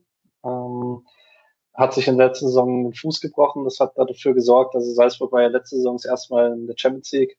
Und ich hatte da vor der Saison gehofft, dass vielleicht Weike mal äh, ein Spiel dort bekommt, weil er davor immer die ganzen Jahre als Stammspieler dabei war, wo sie halt jedes Jahr verpasst haben. Ähm, wenn man aus Salzburg aber so Berichte liest, dann wird immer wieder betont, was er für eine Wichtigkeit für den Kader als Gesamtes hat. Ähm, es ist allerdings sehr, sehr gut möglich, dass es fußballerisch bei den 230 Pflichtspielen bleibt, die er bis jetzt für Salzburg getan hat. Ähm, ich habe persönlich, Weike war damals einer meiner ersten Lieblingskeeper in Freiburg. Ich war ja selber Torhüter in der Jugend und ich mochte Weike total gerne. Hatte auch ein Matchborn-Trikot von ihm zu Hause. Hm. Ich war eher Puplar-Fan. Puplar war auch sehr cool, ja. Mit niemandem so hundertprozentig warm geworden zwischen Golds und Baumann, ehrlich gesagt. Ist da immer irgendwas, was mich gestört hat. Okay. Ähm, gut. Eko Soma. Der kickt inzwischen bei Budapest Honved FC, ist jetzt schon seit mehreren Jahren in Ungarn. Julian hält gerade ein Herz in die Kamera, das ich einfach nur unterstreichen kann. Alex nickt. Ähm, also Usuma, absoluter Lieblingsspieler in Freiburg gewesen, hat jetzt, ähm, war in Ungarn ja, lange Jahre Stammspieler, ähm, hat jetzt diese Saison nur ein paar wenige Einsätze zum Saisonstart und ist seitdem komplett außen vor. Ich weiß nicht so ganz, woran es liegt. Ähm, Budapest hat sich links hinten verstärkt. Ähm, scheinbar ist er jetzt nur noch zweite Wahl. Also ist er inzwischen ein Schienenspieler im 3-5-2 auf der linken Seite. Ähm, da dürfte es wahrscheinlich jetzt im Winter oder im Sommer woanders hingehen, wenn es so bleibt. Vielleicht dann mal wieder zurück nach Deutschland. Ich verstehe es bis heute nicht, dass der nicht den großen Sprung gemacht hat. Also bei Freiburg gut, dann irgendwie, was, was war da alles? 1860 und, und Bielefeld und keine Ahnung. Nee. Das ist auf jeden Fall schade. Also ich finde, ich kann es mir eigentlich nur dadurch erklären, dass er vielleicht in der Bundesliga tatsächlich derjenige war, der im Zentrum Probleme hatte, sich mit weniger Zeit schnelle Lösungen zu finden. Das ist ja in der zweiten Liga nochmal ein bisschen was anderes. Aber halt damals die absolut coole Story, als er hochkam. Und schade, dass es nicht mehr wurde. Gut, ähm, David Tagermatze. Da werden jetzt, wir kommen jetzt langsam so in die Gegend, wo vielleicht bei ein paar Namen manche sagen werden, wer. Ähm, David Tagermatze ist äh, der letzte Georgier, der in Freiburg war. Ähm, spielt jetzt auch in Georgien, nämlich beim FC Samtredia. Hatte da vorne ganz coole Karriere. Ähm, ist dann, nachdem er aus Freiburg weggegangen ist, bei einem kleinen Verein in der Ukraine durchgestartet was dann auch dazu führte, dass Schachtja Donetsk ihn verpflichtete, wo er allerdings leider den Durchbruch nicht geschafft hat. Ähm, und war jetzt eben nach der Corona-Pause auch wieder auf Vereinssuche und hat sich jetzt Sampdoria angeschlossen in der ersten georgischen Liga und ist dort jetzt auch wieder Stammspieler bei einem Mittelverein, Mittelfeldverein in Georgien. Ich weiß nicht, jemand Erinnerung an Kagamatze? Ich habe ich glaube, zwei oder drei Bundesliga-Einwechslungen, unter anderem gegen Bayern. Irgendwie hat jeder von den Leuten, die wenige Bundesligaspiele für Freiburg hatten, Einwechslung gegen Bayern. Da werden wir gleich auch nochmal zukommen, aber ich weiß nicht, ob Streich die Spiele dann eher dachte, ach, da können wir mal jemanden reinschmeißen. Keine. Wobei, nee, Tagama, Ta Tagamatsu war noch in der Dutt, fällt mir gerade auf. Okay, gehen wir nach China weiter Sprung von Georgien nach China. Ähm, da zunächst Felix Bastians, da habe ich Alex kürzlich damit überrascht, dass er überhaupt noch kickt. Ähm, der war bei Tianjin Teda die komplette Saison Stammspieler, ähm, ist dann ausgerechnet in den vier entscheidenden Spielen der Abschiedsrunde ausgefallen, verletzt. Und Tianjin, das die letzten Jahre häufiger mal Meisterschaftskandidat war, ist komplett überraschend abgestiegen aus der chinesischen Super League. Ähm, ich habe jetzt auch nichts gefunden, soweit ich weiß, ist Bastians dort immer noch. Ähm, ob er sich die zweite chinesische Liga antut, keine Ahnung. Ähm, wenn nicht, ist er, glaube ich, jetzt 35 und könnte auch in dem Alter sein, wo man dann mal gerne aufhört. Ähm, über Bastians haben wir, glaube ich, auch kurz gesprochen, als ich mein Interview mit Stefan Reisinger geführt habe. Auch da gerne nochmal reinhören, wer es noch nicht gehört hat. Ähm, weiß nicht, Erinnerung an Felix Bastians? Äh, also ja, tatsächlich jetzt keine besonderen. Ich hatte auch noch vorher noch mal gegoogelt, ähm, ob, welche, ob ich irgendwelche Spiele noch besonders in Erinnerung habe oder sowas. Aber es war halt wirklich einfach immer dieses, also war halt einfach äh, solide. Ne? Also es war äh, das klassisch. Ich glaube, nach nach Freiburg ist er nach nach Bochum. Bochum? Ja. Nee, er ist erst nach Berlin. Berlin, ja. Also weiß auf jeden Fall noch so ein bisschen durch die, durch durch Deutschland noch das, das Tingeln habe ich mitbekommen quasi. Ähm, aber danach dann auch nicht mehr verfolgt und dann eben lange bei Bochum und ähm, ja, ja, also hat jetzt keine tieferen Erinnerungen mehr tatsächlich sonst. Aber halt immer, was, was war er hier? Ja, drei Jahre war er hier, genau. Also ja. Kicker-Artikel vom 20. Dezember, zwei, also jetzt vor, vor zwei Wochen. Ähm, Bastian sucht nach China-Abenteuer Heimatnähe. Mhm. Will aber okay. noch kicken. Danke für die Ergänzung. Ich war, bei Bastians habe ich immer noch so ein bisschen im Kopf, dass er in der ersten Hinrunde in Freiburg, glaube ich, sechs Assists hatte als Linksverteidiger und damals noch relativ jung war und ich so dachte, oh, das wird unser großer Linksverteidiger, vielleicht schafft das in der Nationalmannschaft. Ja, nicht ganz. Hm. Ähm, zum nächsten Spieler, der in China spielt, ähm, da ist halt eine Erinnerung sehr präsent, Ivan Santini. Ähm, genau. Der spielt inzwischen bei Jiangsu Suning. Ähm, hat dort in 14 Spielen fünfmal getroffen, ähm, ist aber ein bisschen verfälscht, hat in einem Spiel dreifach getroffen. Ansonsten also nur in zwei weiteren Spielen. Ist ein bisschen schade eigentlich, weil er hat ja in Belgien damals relativ viele Tore gemacht. Ähm, ist ja, glaube ich, auch in einer Saison mal Torschützenkönig geworden, hat aber so allgemein ein sehr, sehr cooles Team. Also ich habe hier aufgeschrieben, er spielt jetzt zusammen mit Miranda, der ja lange Jahre bei Atletico und Inter war, auch brasilianischer Nationalspieler. Alex Teixeira, der lange Jahre Stammspieler bei Donetsk war in der Champions League und mit Eder, den man noch kennt als ehemaligen italienischen Nationalspieler. Ähm, ja, Santini. Wer möchte über Mainz kurz schwärmen? Irgendjemand kriegt eine halbe Minute, wenn er möchte. Ich habe schon so oft getan, aber ich mache es immer gerne wieder. Also es ist äh, natürlich einer der größten Auftritte eines Spielers aller Zeiten in einem Freiburg-Trikot. Äh, äh, in, in, in fünf Minuten einen vollkommen unverdienten äh, 0 zu 2 Rückstand im DFB-Pokal-Viertelfinale äh, gedreht, dank äh, hauptsächlich ihm, äh, dank einem äh, Tor und dann noch einem äh, Elfmeter rausgeholt. Und äh, ja, also das, das war das Viertelfinale in dem Jahr, in dem man sich dann äh, leider äh, nicht für Berlin qualifizieren konnte, aber auch noch äh, die, die Euro-Qualifikation geschafft hat äh, über die Liga. Ja, ich fand es auch schade, dass er damals gegangen ist. Wahrscheinlich war man einfach von dem Pokalspiel ziemlich geblendet. Ähm, in, in Lüttich hat er dann ziemlich aufgedreht eine Zeit lang. Oder war das in Lüttich oder war das bei Anderlecht? Eins von beiden. Äh, nee, bei Anderlecht ist er nicht aufgedreht. Er hat bei KV Kortrijk, glaube ich, also bei einem Mittelklasseverein in Belgien, hat er aufgedreht, hat die in der Liga gehalten. Bei Anderlecht hat es dann leider nicht mehr funktioniert. Ja. Also die Überleitung jetzt tut mir ein bisschen weh. Also von einem Freiburger Top-Torjäger zum nächsten. äh, genau, fast. Äh, Auch sehr ähnlich von der Spielanlage. Ja, genau die spielerische Eleganz vor allen Dingen. Ähm, Papi Stemmer Cissé, äh, kickt jetzt bei Fenerbahce, ähm, war in der Vorsaison bei Alanyaspor in der Super League und ist dort Zweiter in der Torschützenliste geworden mit 22 Toren. Hinter, nur hinter Sörlot, der jetzt in Leipzig spielt. Ähm, ist bei Fenerbahce aber noch nicht so richtig angekommen, hat bis jetzt nur dreimal getroffen, hatte einige unglücklichere Leistungen, also gerade die Bewertung bei Sofascore sind eher schwach. Ähm, vielleicht braucht er aber auch einfach das erste halbe Jahr. Das hat er bei Alanya gebraucht, das hat er in Freiburg gebraucht. Also ab der Rückrunde könnt ihr mitrechnen, dass Cissé die Super League wieder auseinanderschießt. Ähm, also über Cissé könnte ich jetzt wirklich sehr, sehr lange schwärmen, aber das würde den Rahmen sprengen. Also immer noch einer meiner Lieblingsstürmer, die jemals in Freiburg gekickt haben. Dem gibt's nichts hinzuzufügen die Puppies Denver SEC Gesänge und die Newcastle Traumtore kurz danach. Also. Ja. Also ich habe einen Kollegen, der, äh, also einer der drei Nürnberg-Fans, der ist damals wegen CC zu Newcastle, zum Newcastle-Sympathisanten geworden. Der hat ein paar Spiele geguckt, als er nach Newcastle ist und ist seitdem in England sein Lieblingsclub. Er hatte, der hat ein CC Newcastle-Trikot daheim. Irgendwann in einem schwachen Moment werde ich ihm das abkaufen. Nice. Hm.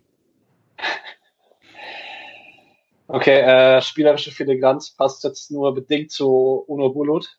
Ähm, der ist inzwischen bei Chaiko Rizespor angekommen. Ich hoffe, ich spreche die ganzen Vereinsnamen heute richtig aus, also keine Garantie.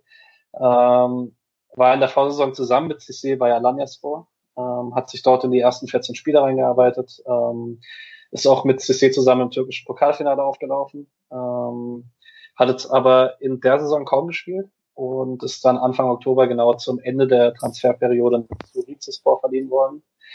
Ähm, und dort fand ich es eben ganz interessant. Er hat jetzt acht Pflichtspiele dort, hat gespielt als Rechtsverteidiger, rechten Mittelfeldspieler, linker Mittelfeldspieler und als Szene.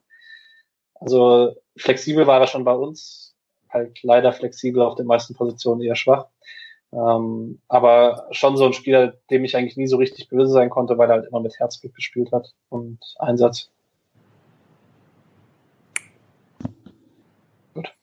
Ähm, von ja, der ersten vielleicht ein Satz passt vielleicht auch zum nächsten. Es ist halt schon krass, dass also man sieht den Ligenqualitätsunterschied, dass ein Onur Bulut halt Stammspieler bei einem in der türkischen ersten Liga ist und in der Bundesliga oder beim SC, auch in der zweiten Liga bei Braunschweig und so nicht so wirklich was auf die Kette bekommen hat. Also da sieht man schon nochmal den Unterschied, warum dann auch so Spieler wie ich weiß jetzt, ich habe es jetzt nicht alle auswendig, aber von, von Hamburg waren es ein paar oder so, die nach in die Türkei gewechselt sind und dort auch Stammspieler wurden und so. Cenk Tosun oder so, keine Ahnung. Der mittlerweile, glaube ich, in der Premier League spielt, aber gut. Ja, ich weiß, was du meinst. Ähm, wir gehen jetzt noch eine Stufe, tiefer, nämlich in die zweite Liga der Türkei. Mhm, dort kickt Anton Pozila bei Altay SK. Ähm, da war er in der Vorsaison noch Stammspieler mit fünf Toren, fünf Toren und vier Assists. Ähm, spielt jetzt eine kleinere Rolle, ist äh, nur noch ab und an als Joker aktiv. Ist jetzt auch schon 33. Das finde ich übrigens so zur Alterssache. Pozila ist nur sechs Jahre älter als Harvard Nielsen. Das ist ja. Ähm, sein Vertrag läuft bis Juni 22 laut Transfermarkt.de. Ähm, ich, ich könnte mir vorstellen, dass es ans Karriereende ansteht nach den vielen Verletzungen in seiner Karriere, aber ja, Pozila ist tatsächlich, das fand ich relativ krass. Der ist ja jemand, der noch unter Streich gespielt hat. Also ich gucke mir ab und zu noch die, wenn ich in schwachen Momenten gucke ich mir die Highlights an des Spiels gegen Augsburg mit dem Einzel von Ginter und bin da jedes Mal überrascht, dass Pozila da zwei gute Chancen hatte im Laufe des Spiels.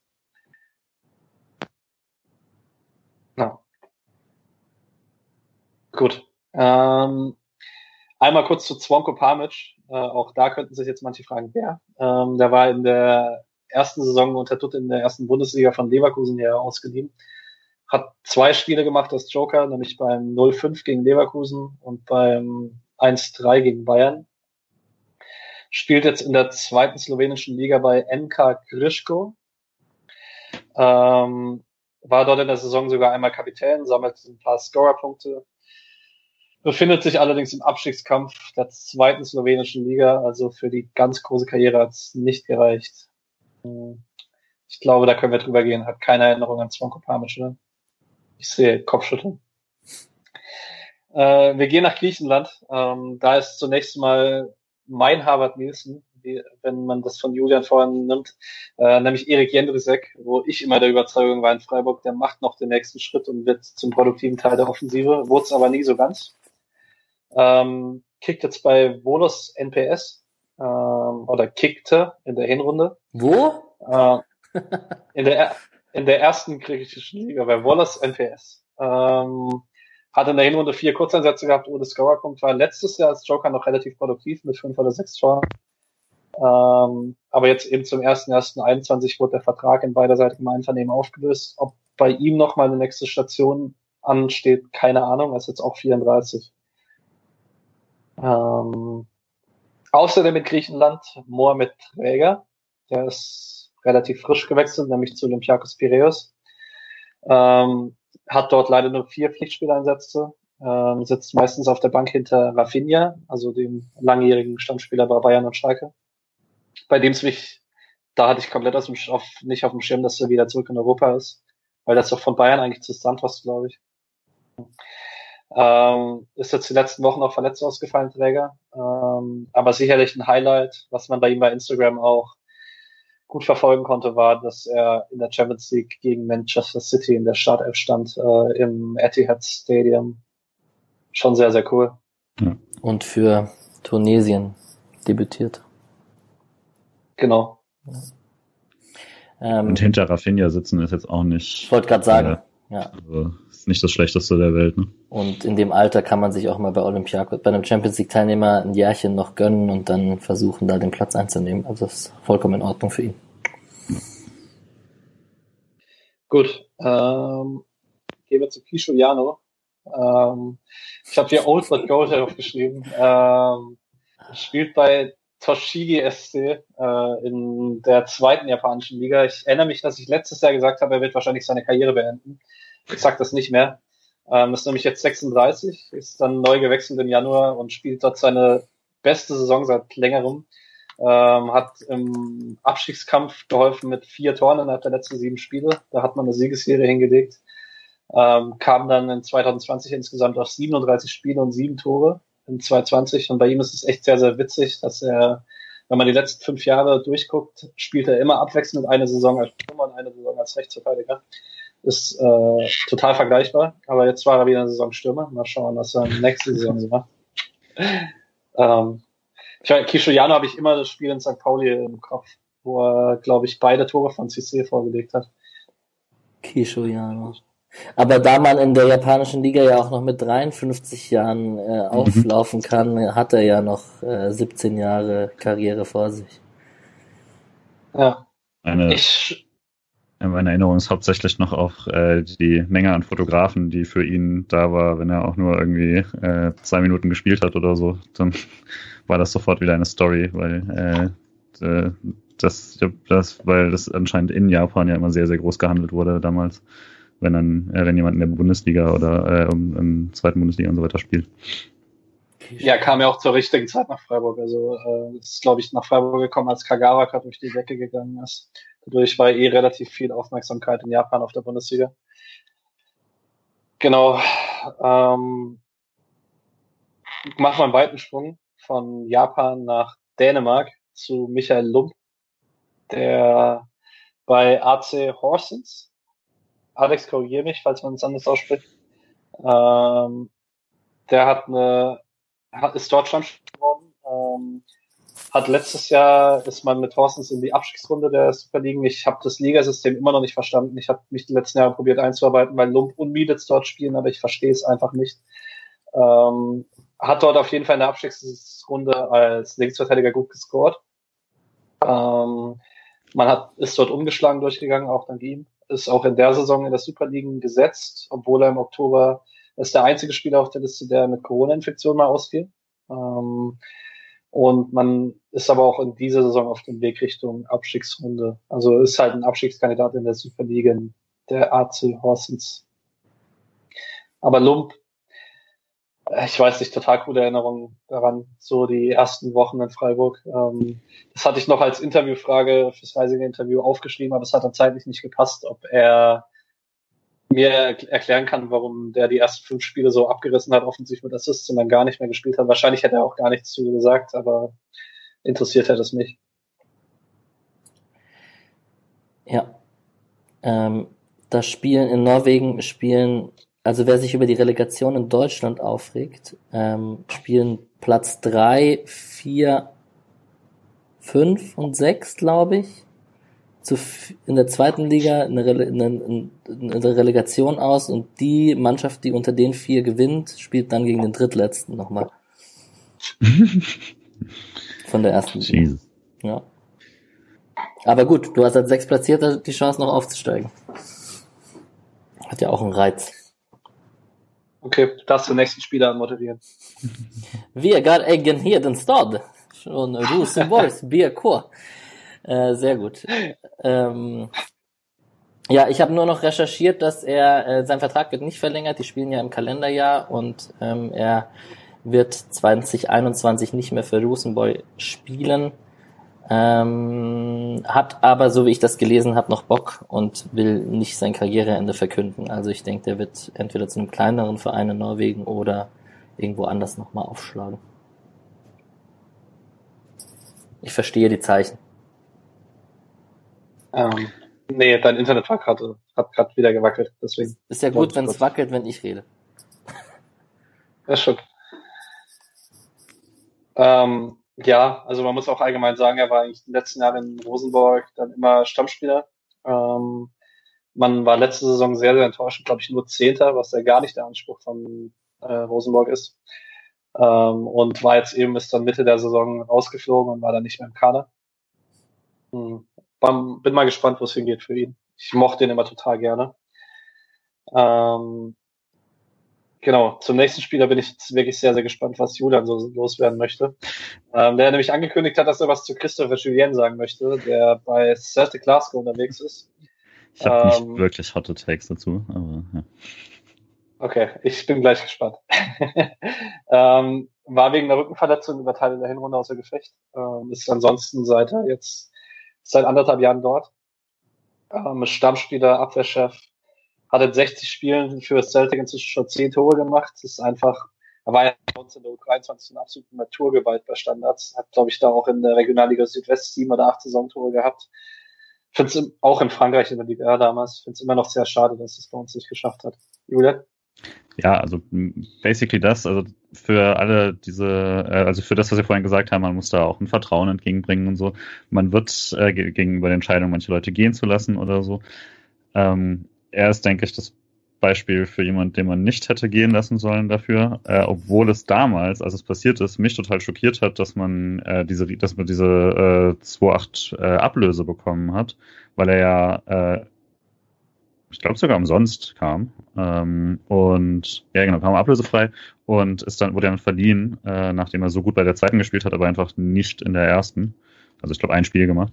Und äh, dann tatsächlich in Toulouse dann aber sich nochmal so verbessert hat, dass er jetzt eben bei Celtic Glasgow spielt und das auch sehr ordentlich.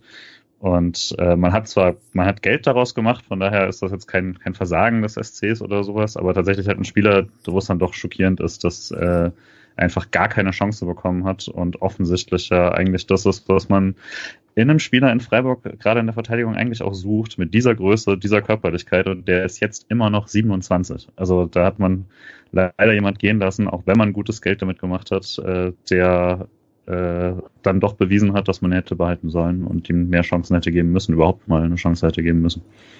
Ich habe Christopher Jolien zu Freiburger Studentenzeiten als jobbender Barkeeper mehrfach mit Freunden ähm, Getränke serviert und würde mal die These in den Raum werfen, dass er in jungen Jahren noch nicht so die Einstellung zum Profifußball hatte, wie er es dann später in Frankreich und auch äh, jetzt bei Celtic hat. Also von der Veranlagung her sicherlich Riesenfehler, den gehen zu lassen. Ähm, super Talent. Ähm, ist natürlich jetzt, kann natürlich auch falsch sein, was ich hier sage, aber das wäre jetzt meine persönliche These. Und da haben wir ja auch Trainer mit Christian Streich und so, die da sehr Wert drauf legen. Ich habe da auch noch eine These dazu. Also nachdem was ich so aus äh, Insel, also als Mentalität von der Insel mit dem Fußball äh, mitbekommen habe, dürfte es in Glasgow gar nicht so schlecht sein, wenn er nach dem Spiel ein paar Pints mit den Fans fängt. Siehste. Vielleicht sollte man das bei uns auch mal adoptieren. Okay, wir bleiben in Glasgow. Äh, und zwar jetzt aber bei den Glasgow Rangers. Äh, bei Ryan Kent. Der hat in der Vorsaison. Nee, warte, ist diese Saison. Ähm, in 2021 haben die Rangers ist in einem Viertelfinale im heimischen Pokal etwas überraschend raus, haben aber ansonsten noch kein Pflichtspiel verloren sind auch durch ihre Europa League Gruppe ohne Niederlage durch. Ähm, Kent steht jetzt in 28 Pflichtspielen bei sechs Toren und neun Vorlagen. Ich habe ein paar Spiele aus der Europa League in der Goalzone ab und zu mal gesehen. Das sah gar nicht so schlecht aus. Sein Tempo ist halt immer noch eine Waffe. Und eben, man liest jetzt Aussagen von Steven Gerrard aus der Pressekonferenz vor, vor kurzem, der Kent eine sehr große Karriere vorhersagt. Was jetzt nicht so schlecht ist, wenn es von Stevie G kommt. Ähm, und also er ist 24. Es ist dann, denke ich, möglich, dass er im Sommer, also spätestens im Sommer den nächsten Schritt macht. Vermutlich dann Richtung Premier League. Oder zurück nach Freiburg. Halte ich für unwahrscheinlich, aber. Auch da wahrscheinlich kurz wie ich bei der türkischen Liga gesagt habe, wird das werden die die gegnerischen Mannschaften in der schottischen Liga jetzt nicht durchweg äh, ganz top aufgestellt sein. Äh, wird natürlich spannend, wenn er den Sprung in eine andere Liga macht, ob er das halten kann. Ja, aber gibt Schlechteres als von Steven Gerrard gelobt zu werden, das stimmt natürlich. Ja. Okay, ähm, gehen wir einmal kurz über die über den Atlantik zu Caleb Stanko zum FC Cincinnati.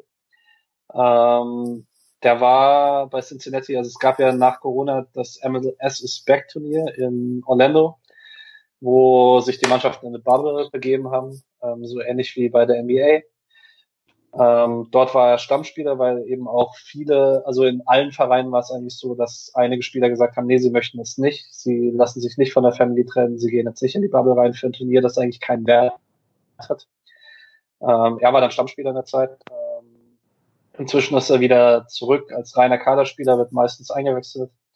Ähm, hat es jetzt aber die letzten vier Wochen gar nicht mehr in Kader geschafft. Ich finde es bei ihm fast ein bisschen enttäuschend. Ich fand ihn eigentlich immer ganz solide in seinen Einwechselzeiten und hätte mir dann schon gewünscht, dass er in einer sicherlich deutlich schwächeren MLS, auch wenn dort das Niveau aufsteigt in den letzten Jahren, aber da dachte ich eigentlich schon, da könnte er als Stammspieler schon unterwegs sein. Und Cincinnati ist jetzt auch bei weitem keiner der Top-Clubs dort. Gut. In der Gefahr, dass wir so lange reden, äh, trotzdem, äh, ist er nicht beim 4 zu 3 gegen Köln eingewechselt worden? Oder? Ja, ist er, ist er. Er hat doch das gemacht. Noch zum 3-0 dann. Also kam bei 2-0 und hat dann noch das ein, aber hat danach wirklich gut gespielt. Okay, äh, jetzt eine positive Geschichte. Äh, Václav Pilasch ähm, spielt beim FK Jablonec jetzt. Ähm, ist 1920 nach der Corona-Pause mal wieder mit einer Knieverletzung ausgefallen. Ähm, hat letzte Saison, jetzt habe ich den Namen vergessen, hat aber auf jeden Fall bei einer Mannschaft gespielt, die noch im Abschiedskampf sich befand. Und das ist 2021 nach Jablonec gewechselt, die eine Spitzenmannschaft sind in Tschechien. Ähm, hat dort die letzten zehn Spiele alle gemacht, neun von Anfang an, hat doppelt getroffen, man hat sechste, sieben Spiele gewonnen ich hoffe einfach, dass er gesund bleibt. Für mich so einer der Lieblinge in Freiburg, auch wenn er gar nicht so viel hier zeigen konnte, aber einfach, weil er so ein bisschen spielerischen Witz gebracht hat und ich immer gehofft habe, dass er doch einfach mal gesund bleiben könnte bei uns. Ähm, es leider aber nie so ganz geklappt hat. Jo, ähm, für mich so ein bisschen auch eine ähnliche Stufe wie der nächste Spieler, Mats Möller-Daly. Ähm, der ist im Winter, glaube ich. Ähm, oder ist im Sommer zu Genk gewechselt. Nee, er ist im Winter nach Genk gewechselt. Äh, hat in der Rückrunde, in de, die ging ja in Belgien nur bis März, also Belgien hat ja die Saison nicht fortgesetzt nach Corona. Ähm, hat dort ab und an gespielt und hat jetzt auch im Saisonstart ab und zu mal gespielt. Er war allerdings sehr schwach.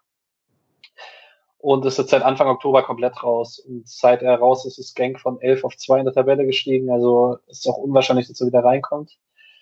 Es gibt jetzt Gerüchte, ähm, es sah mal nach dem Leihgeschäft zurück zu St. Pauli aus. Genk möchte ihn aber wohl nicht verleihen, sondern direkt verkaufen. Ähm, die Mannschaften, die jetzt noch im Gespräch sind, sind der HSV und Nürnberg. Also es sieht auf jeden Fall sehr stark nach zweiter Liga wieder aus. Und auch hier nochmal kurz zum Alter, der Typ ist erst 25. Also ja, er ist jung, aber irgendwie gefühlt ist es schon ein bisschen länger her, dass er in Freiburg war, vor allen Dingen, weil die Jahre in St. Pauli ganz gut waren ich liebe Mats Möller-Daly. Also ich, ich habe auch schon gestern zu meinem Kollegen gesagt, wenn er nach Nürnberg wechselt, ist äh, Nürnberg, die sind die Sympathien der kompletten Freiburger Timeline sicher. Ja, also ich glaube, ich kenne keinen SC-Fan, der irgendwie äh, Mats Möller-Daly nicht mochte. Ähm, und es war halt wirklich immer eine tragische Geschichte. Dass immer, wenn es gerade so aussieht, als ob es jetzt kommen könnte, lief es wieder schlecht und so, dass dann kam irgendeine Verletzung. Wird's, ich glaube, jeder wünscht ihm das Beste. Die ja. Paulianer ja auch. Passt leider für, so vom Spielertypus halt nicht zu Streichs Defensivkonzepten. Ne? Also das ist schon so der Paradespieler, der, wenn es läuft, vielleicht, aber so, so, da, da haben die Höhlers und, und Schalleis und was weiß ich halt körperliche Vorteile. Eindeutig, ja. Ähm, gehen wir, wir bleiben gerade in Belgien, gehen zu Tim Kleindienst bei KAA Gent. Ich kann übrigens Genk ja. und Gent nie auseinanderhalten. Also welche Spieler bei welchem Verein spielen. Bist du nicht der Einzige, glaube ich. Ähm, also bei Kleinings müssen wir, glaube ich, kurz über die letzte Saison noch reden. Ähm, er hat eine überragende Saison 1920 gespielt bei Heidenheim. Ähm, hat auch in der Relegation getroffen, ist aber leider in der Relegation nicht so ganz vergoldet worden. Also ich fand es total schade, dass es Heidenheim nicht geschafft hat, auch für Kleindienst. Ähm, und mich hat es dann tatsächlich ein bisschen überrascht, dass er im Sommer direkt gewechselt ist, nachdem er, also es wirkte so, als hätte er in Heidenheim sein Glück gefunden, nachdem er ja schon in der ersten, beim ersten Mal in Heidenheim dort sehr gut aussah. Ist jetzt aber zusammen mit Niklas Dorsch, also die zwei, finde ich, die prägenden Spieler von Heidenheim letztes Jahr sind dann beide nach Gent. Ähm, er hat dort jetzt erst drei, dreimal getroffen, ähm, das ganze Team ist in der Krise. In der Europa League sah das teilweise grauenvoll aus, was Gent so gemacht hat. Äh, man konnte jetzt aber in den letzten drei Spielen dreimal gewinnen, unter anderem gegen Tabellenführer Brügge. Ähm, so langsam geht's bergauf. Also ich hoffe, dass das Kleine sich fängt. Ich, Misha könnte da noch mal ein bisschen mehr für sagen, aber ich habe auch äh, für Kleinitz irgendwie so eine irrationale Liebe.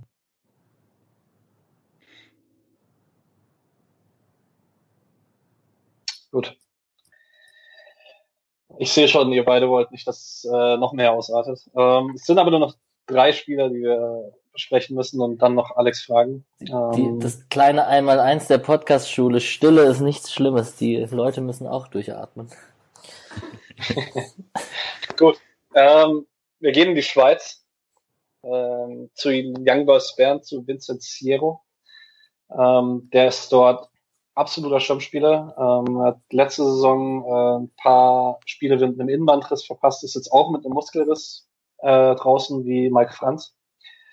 Äh, man hat die einzige Niederlage dieser Saison kassiert äh, in dem Spiel ohne Siero. Ähm, ich halte es für unwahrscheinlich, dass er in der Zwischenrunde gegen Leverkusen wieder fit ist, weil die Young Boys haben in der Europa League Zwischenrunde Leverkusen zugelost bekommen. Sonst könnte man ihn als Fußballfan wieder sehen. Also seine Statistiken sind sehr, sehr gut. Er ist einer der, also nur nach Statistik einer der besten Mittelfeldspieler in der Schweiz. Ähm, klar, schwächere Liga. Aber ich finde es bei ihm auch, bei ihm habe ich mir eigentlich immer ein bisschen mehr erhofft. Ich habe so das Spiel auf Schalke im Kopf, wo er ein ganz gutes Spiel gemacht hat. Aber es sollte nie so richtig sein es war halt Höfler so so gesetzt und Haberer war dann halt einfach die letzten Jahre meistens der bessere Achter und wenn man was Defensiveres gesucht hat, war es halt ein Koch.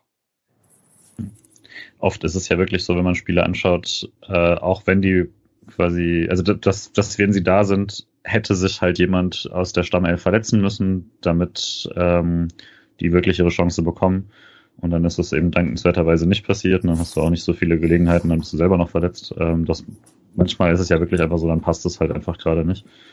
Und ich denke, da äh, hat es jetzt auch keinen überrascht, dass er danach woanders wieder gut aussieht. Gerade in der Schweiz wusste man das ja schon. Dementsprechend, ja. Super interessanter Fakt eigentlich. Plus, dass Streich jetzt eh nicht für riesige Rotationen, auch in Phasen, wo es nicht läuft, bekannt ist. Also er hat ja seinen Stamm an Spielern, das haben wir auch in der letzten Folge schon besprochen. Und das sind schon so Faktoren, die dazu führen, dass es die Sierros und Raves und Kents und keine Ahnung manchmal halt nicht schaffen, wenn da andere Spieler die Nase vorne haben. Ja, jetzt äh, für mich eine der schönsten Stories. Äh, Bartosz Kapuschka, ähm, der kam ja zu uns mit einer schlechten Geschichte vorher, ist dann zurück nach Leicester, nachdem es bei uns nicht so richtig funktioniert hat, hat sich dort auch direkt wieder das Kreuzband gerissen und ist jetzt zurück in Polen. Nachdem er dort auch bei Krakowia Krakau nicht wirklich eine Rolle spielen konnte, ist er dann relativ überraschend für mich zumindest zu Legia Warschau. Und ist dort jetzt beim Tabellenführer in Polen Stammspieler. Ähm, hat neun Spiele, ein Tor, ein Assist, äh, spielt dort als Szene, hat sich komplett festgespielt. Und ich freue mich einfach nur, dass Kapuschka wieder Fußball spielen kann. Also auch so ein Spieler, bei dem ich mich so ein bisschen äh, irrational verliebt habe tatsächlich. Jemand was zu Kapuschka zu sagen? Nicht so richtig. Nee. Freut mich auch. Okay, dann schließen wir die Spieler im Ausland ab mit ähm, dem größten Namen eigentlich von der ganzen Liste, aber er war halt der Letzte, der gegangen ist, deswegen ist er jetzt relativ weit hinten. Äh, Luca Waldschmidt ist bei Benfica Lissabon angekommen. Ähm, die Scorerwerte sind ganz in Ordnung, aber ausbaufähig. Er hat, finde ich, gut reingestartet. Ähm, auch für die Nationalmannschaft getroffen in der Hinrunde. Ähm, scheint jetzt aber in den letzten Wochen so ein bisschen in der Krise zu sein. Ähm, spielt weniger, einmal getroffen in den letzten anderthalb Monaten. Man sieht aber auch, also ich folge Benfica bei Twitter ähm, und Jorge Jesus ist auch so nicht ganz unumstritten bei den Fans, aber es gibt auch regelmäßige, sehr, sehr lautstarke Kritik an den niedrigen Einsatzzeiten für Waldschmidt. Also allgemein ist auch bei Transfermarkt.de zum Beispiel unter Benfica-Fans ist, äh, also die Kritik an Waldschmidt ist eigentlich relativ positiv. Dass er so wenig spielt, ist nicht so ganz erklärbar, gerade wenn ich mir denke, dass dann Seferovic vorgezogen wird, der halt für mich einfach eine Pfeife ist. Entschuldigung. ähm, ja, schade.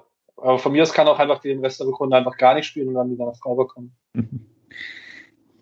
Kann ich mir nicht so richtig vorstellen. Ich denke auch, das wird sich dann, wird sich auch noch einspielen. Auch woanders brauchen Leute trotz eines guten Starts manchmal noch ein bisschen, bis sie sowohl das Vertrauen haben, als auch äh, die Abläufe alle kennen und so. äh, kann mir nicht vorstellen, dass bei dem Talent und äh, dem, was er auch schon am Anfang zeigen konnte, äh, das ewig dauert, bis er da auch wieder Stamm spielt. Gut, dann stelle ich die Frage jetzt an dieser Stelle, weil ich glaube, von den äh, letzten Namen wird es keinen betreffen. Wenn ihr euch einen Spieler aussuchen dürftet von der ganzen Liste und den aktuellen SC-Kader mit seinen Stärken und Schwächen betrachtet und euch ganz frei einen wünschen dürftet, wen würdet ihr nehmen? Ich würde, also ich, ich nehme mal jetzt tatsächlich Koch raus, weil es dann so ein bisschen, er ist gerade erst gegangen, das gilt dann für mich nicht so richtig. Äh, ich hätte Chala gesagt, ähm, weil es sowohl, ja, ich dachte mir, dass ich da nicht der erste Einzige bin, weil es sowohl äh, natürlich eine, also meiner Meinung nach der beste Spieler auf der Liste ist und äh, gleichzeitig eins der Gegnern, wo der SC sich am größten verstärken könnte. Ähm, mit einem absolut dominanten Innenverteidiger. Ähm, und ich hätte ihn hätte auch schon zurückgenommen, wie er war, als er bei uns noch gespielt hat, aber äh, jetzt in dem Level auf jeden Fall. Ähm, ich nehme ein bisschen eine andere Antwort, weil so ein Teil von mir sich einfach wünscht, dass Yunshu nicht wieder zurück zu uns kommt, sondern einfach den absoluten Durchbruch macht. Ähm, deswegen beantworte ich die Frage mal ein bisschen, also welcher Spieler würde auch zu unserem Niveau passen und uns trotzdem verstärken? Ähm, und dann würde ich komplett ohne Vorgeschichte tatsächlich Kempf nehmen, weil ich finde, dass er als linker Innenverteidiger in der Dreierkette absolut brillant wäre, wenn er das bringt, was er aktuell bei Stuttgart bringt. Ähm, also so rein fußballerisch hätte ich Kempf sehr, sehr gerne bei uns. Ja, die, die ganz Alten fallen wahrscheinlich raus, also so einen 32-jährigen Kalichuri oder etc., den würde man sich wahrscheinlich eher nicht wünschen, obwohl er natürlich Identifikation hätte etc. Ich wäre auch zu Soyunshu gegangen, ich finde es da interessant. Ich finde auch Soyunshu hat mehr Potenzial als Koch ähm, auf Dauer mhm. gesehen. Der ist wahrscheinlich in der Spitze auf seiner Position besser und ja. Koch hat dann das Vorteil seiner Spielweise halb Sechser, halb Innenverteidiger, Dreierkette, Viererkette etc. Das ist natürlich klar. Ähm, Ginter müsste man wahrscheinlich erwähnen, ähm, der tatsächlich bei uns natürlich spielen würde, aber ähm, das nochmal auf ein anderes Level heben würde. Wenn man es in ein bisschen realistischere Gefilde ähm, ziehen würde, würde ich mir jetzt wünschen, dass ähm, ich glaube, Maximilian Philipp wäre eine Rekollektion, die funktionieren würde. Ja. Ähm, und der würde auch unter Streich und von der Position her, das würde tatsächlich äh, funktionieren. Das dann nämlich, dann gehe ich mit dieser Antwort, wenn du Südensche schon. Ich denke, es also, ähm, wenn man die letzten Jahre so gesehen hat, funktioniert eigentlich das 4-4-2 dann ganz gut, wenn man einen starken, eine starke hängende Spitze hat oder so einen schwimmenden Neuner. Also ich würde Philipp, Kruse, Waldschmidt, mit Abstrichen auf Memedi alle nehmen als hängende Spitze und dann Rückkehr zum 4-4-2. Gut. Und jetzt darfst du noch schnell deine letzten Spieler aus den unteren deutschen Ligen erwähnen. Boah, ich habe die eigentlich nur für einen Puffer. Also, äh, Kannst du ja kurz erwähnen. Genau, also ich gehe kurz durch. Ich habe auch da schon ausgesiebt gehabt. Ähm, also einmal Jürgen Chasula, der ist beim ersten FC Magdeburg angekommen. Ähm, der wurde Ende Oktober nach schwachem Saisonstart suspendiert. Äh, man findet da das Zitat, es ging nicht um die sportliche Leistung, es ging um die Werte des Vereins. Ist ein bisschen komisch, weil er dann zwei Wochen raus war und seitdem wieder klarer Stammspieler ist. Also was auch immer man da für ein Zeichen setzen wollte. Aber äh, genau. Ähm, dann freut sich. Lebt. Genau. Äh, dann freut sich sehr für Daniel Batz, äh, der bei Saarbrücken spielt in den letzten Jahren, glaube ich, zweimal in der Relegation von der Regionalliga zur dritten Liga gescheitert ist und jetzt dieses Jahr ist man aufgestiegen und äh, steht jetzt auch in der Reichweite von den Aufstiegsplätzen und ist außerdem letzte Saison ins Pokalhalbfinale eingezogen, wo er im Viertelfinale oder Achtelfinale, ich weiß es nicht mehr ganz genau, gegen Düsseldorf auf jeden Fall ein absolut überragendes Spiel gemacht hat und auch im Elfmeterschießen dann zwei Elfmeter gehalten hat. Ähm, der ist auch, glaube ich, erst 26. Der ist relativ jung als zweiter Keeper zu uns gekommen. Oder 26. Ähm, aber da merkt man halt auch einfach, also äh, ist auch von den Noten her der beste Drittliga-Keeper. Der könnte sicherlich auch zweite Liga spielen. Also bin ich mir eigentlich relativ sicher, aber gerade bei Torhütern ist es halt extrem, okay, du musst dann halt irgendwann mal in die richtige Situation kommen, wo du dann spielst, weil es ist halt einfach nur der eine Platz frei. Ähm, aber freut mich für ihn. Hm. Mark Leis spielt jetzt beim SVW in Wiesbaden. Der war davor fünf Jahre in Regensburg. Ist äh, diesen Sommer gewechselt, nachdem er letzte Saison fast nicht gespielt hat in Regensburg. Ähm, ist bei Wien auf Anhieb fest, äh, fester Stammspieler. Auch hier ist man Schlagweite zum Top 3. Ist auch, also auch hier möglich, dass man sich vielleicht in die zweite Liga hochspielt. Auch Sebastian Mielitz ist wieder in der dritten Liga angekommen bei Viktoria Köln. Der war drei Jahre Stammkeeper in Dänemark bei Sönde Jysk. Ähm, ist dann bei, okay, Alex lacht, das spricht man nicht. Sag nichts. Okay.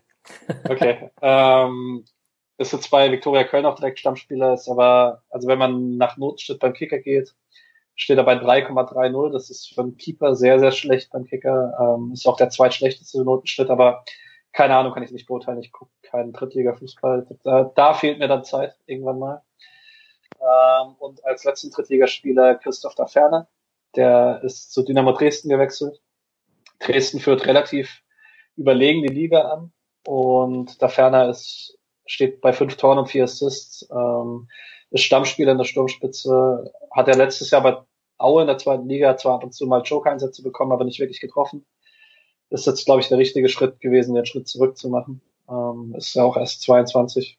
Ab und zu ist da mal ein Schritt zurück, der Schritt nach vorne. Genau, das wär's mit der Liste.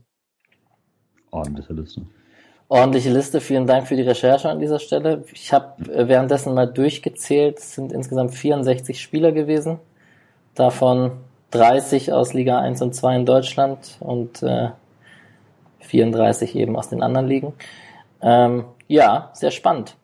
Die letzte Frage, die man noch stellen könnte, wäre vielleicht, ähm, wer, wer da in naher Zukunft, da werden die paar sind so alt, dass sie wahrscheinlich rausfliegen im nächsten Jahr und ähm, wer halt dazu kommt, dazu stößt. Wir haben die Frage ja schon mal besprochen, haben Angst vor einem Grifo-Abgang. Ähm, mal gucken, was da so passiert. Interessant wäre ja tatsächlich, ähm, ob im Winter jemand dazukommt vom SC. Ähm, aber irgendwie sehe ich keinen festen Abgang jetzt in nächster Zeit. Also wenn dann Quon halt im Sommer.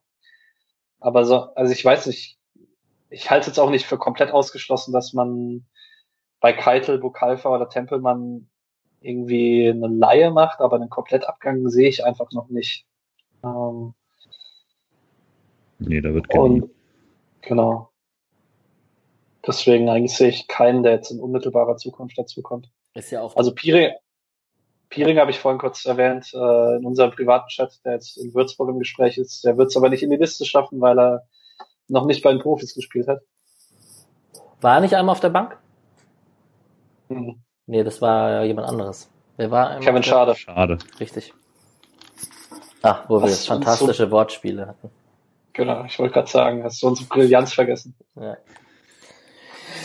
Gut, wir sind hier bei zwei Stunden 15. Mit Vorgespräch äh, sind wir knapp über zwei Stunden. Das war länger als ich dachte, trotz allem. Man darf mal nicht unterschätzen, dass wir hier zu dritt waren und natürlich ganz viele Anekdoten hatten. Ähm, von meiner Seite wär's das, es sei denn, ihr habt noch was? Gondorf hat gerade getroffen für den KSC. 4-1. Ja. Uh. Leeres Tor Sorry. von 30 Meter. Ja, Würz, Würzburg kann sich nur retten, wenn Pieringer vorne einschlägt. ja. Ob man dann dahin will, naja. Hm. Dann danke ich dir, Patrick, natürlich vor allem für die Vorbereitung und das Ganze. Ähm, hat sehr Spaß gemacht. Und in fünf Minuten wissen wir, glaube ich, die Aufstellung gegen Hoffenheim. Oder hast du sie schon? Ich habe ich hab gerade parallel geguckt, aber wäre auch etwas witzlos, die im Podcast preiszugeben, wenn die nachher dann eh alle wissen. Nein, nein. Gut. Dann einen schönen Abend brauche ich euch nicht wünschen, einen schönen Tag. Drei Punkte gegen Hoffenheim. Äh, die Folge ist ja, wer jetzt noch dran ist und das hört, Respekt. Äh, länger ist es geworden als gedacht, aber da die ja etwas zeitloser ist als so eine Spieltagsbesprechung, kann man die natürlich auch noch äh, in, in weiteren Zeitabständen hören. Dann vielen Dank euch beiden. Ja, klar. Danke auch. Schönen Auf den SC-Sieg. Yes. Auf den SC. Ciao, ciao. Südbaden ciao. und so. Grüße an Micha. ciao. So böse ich mein Mann.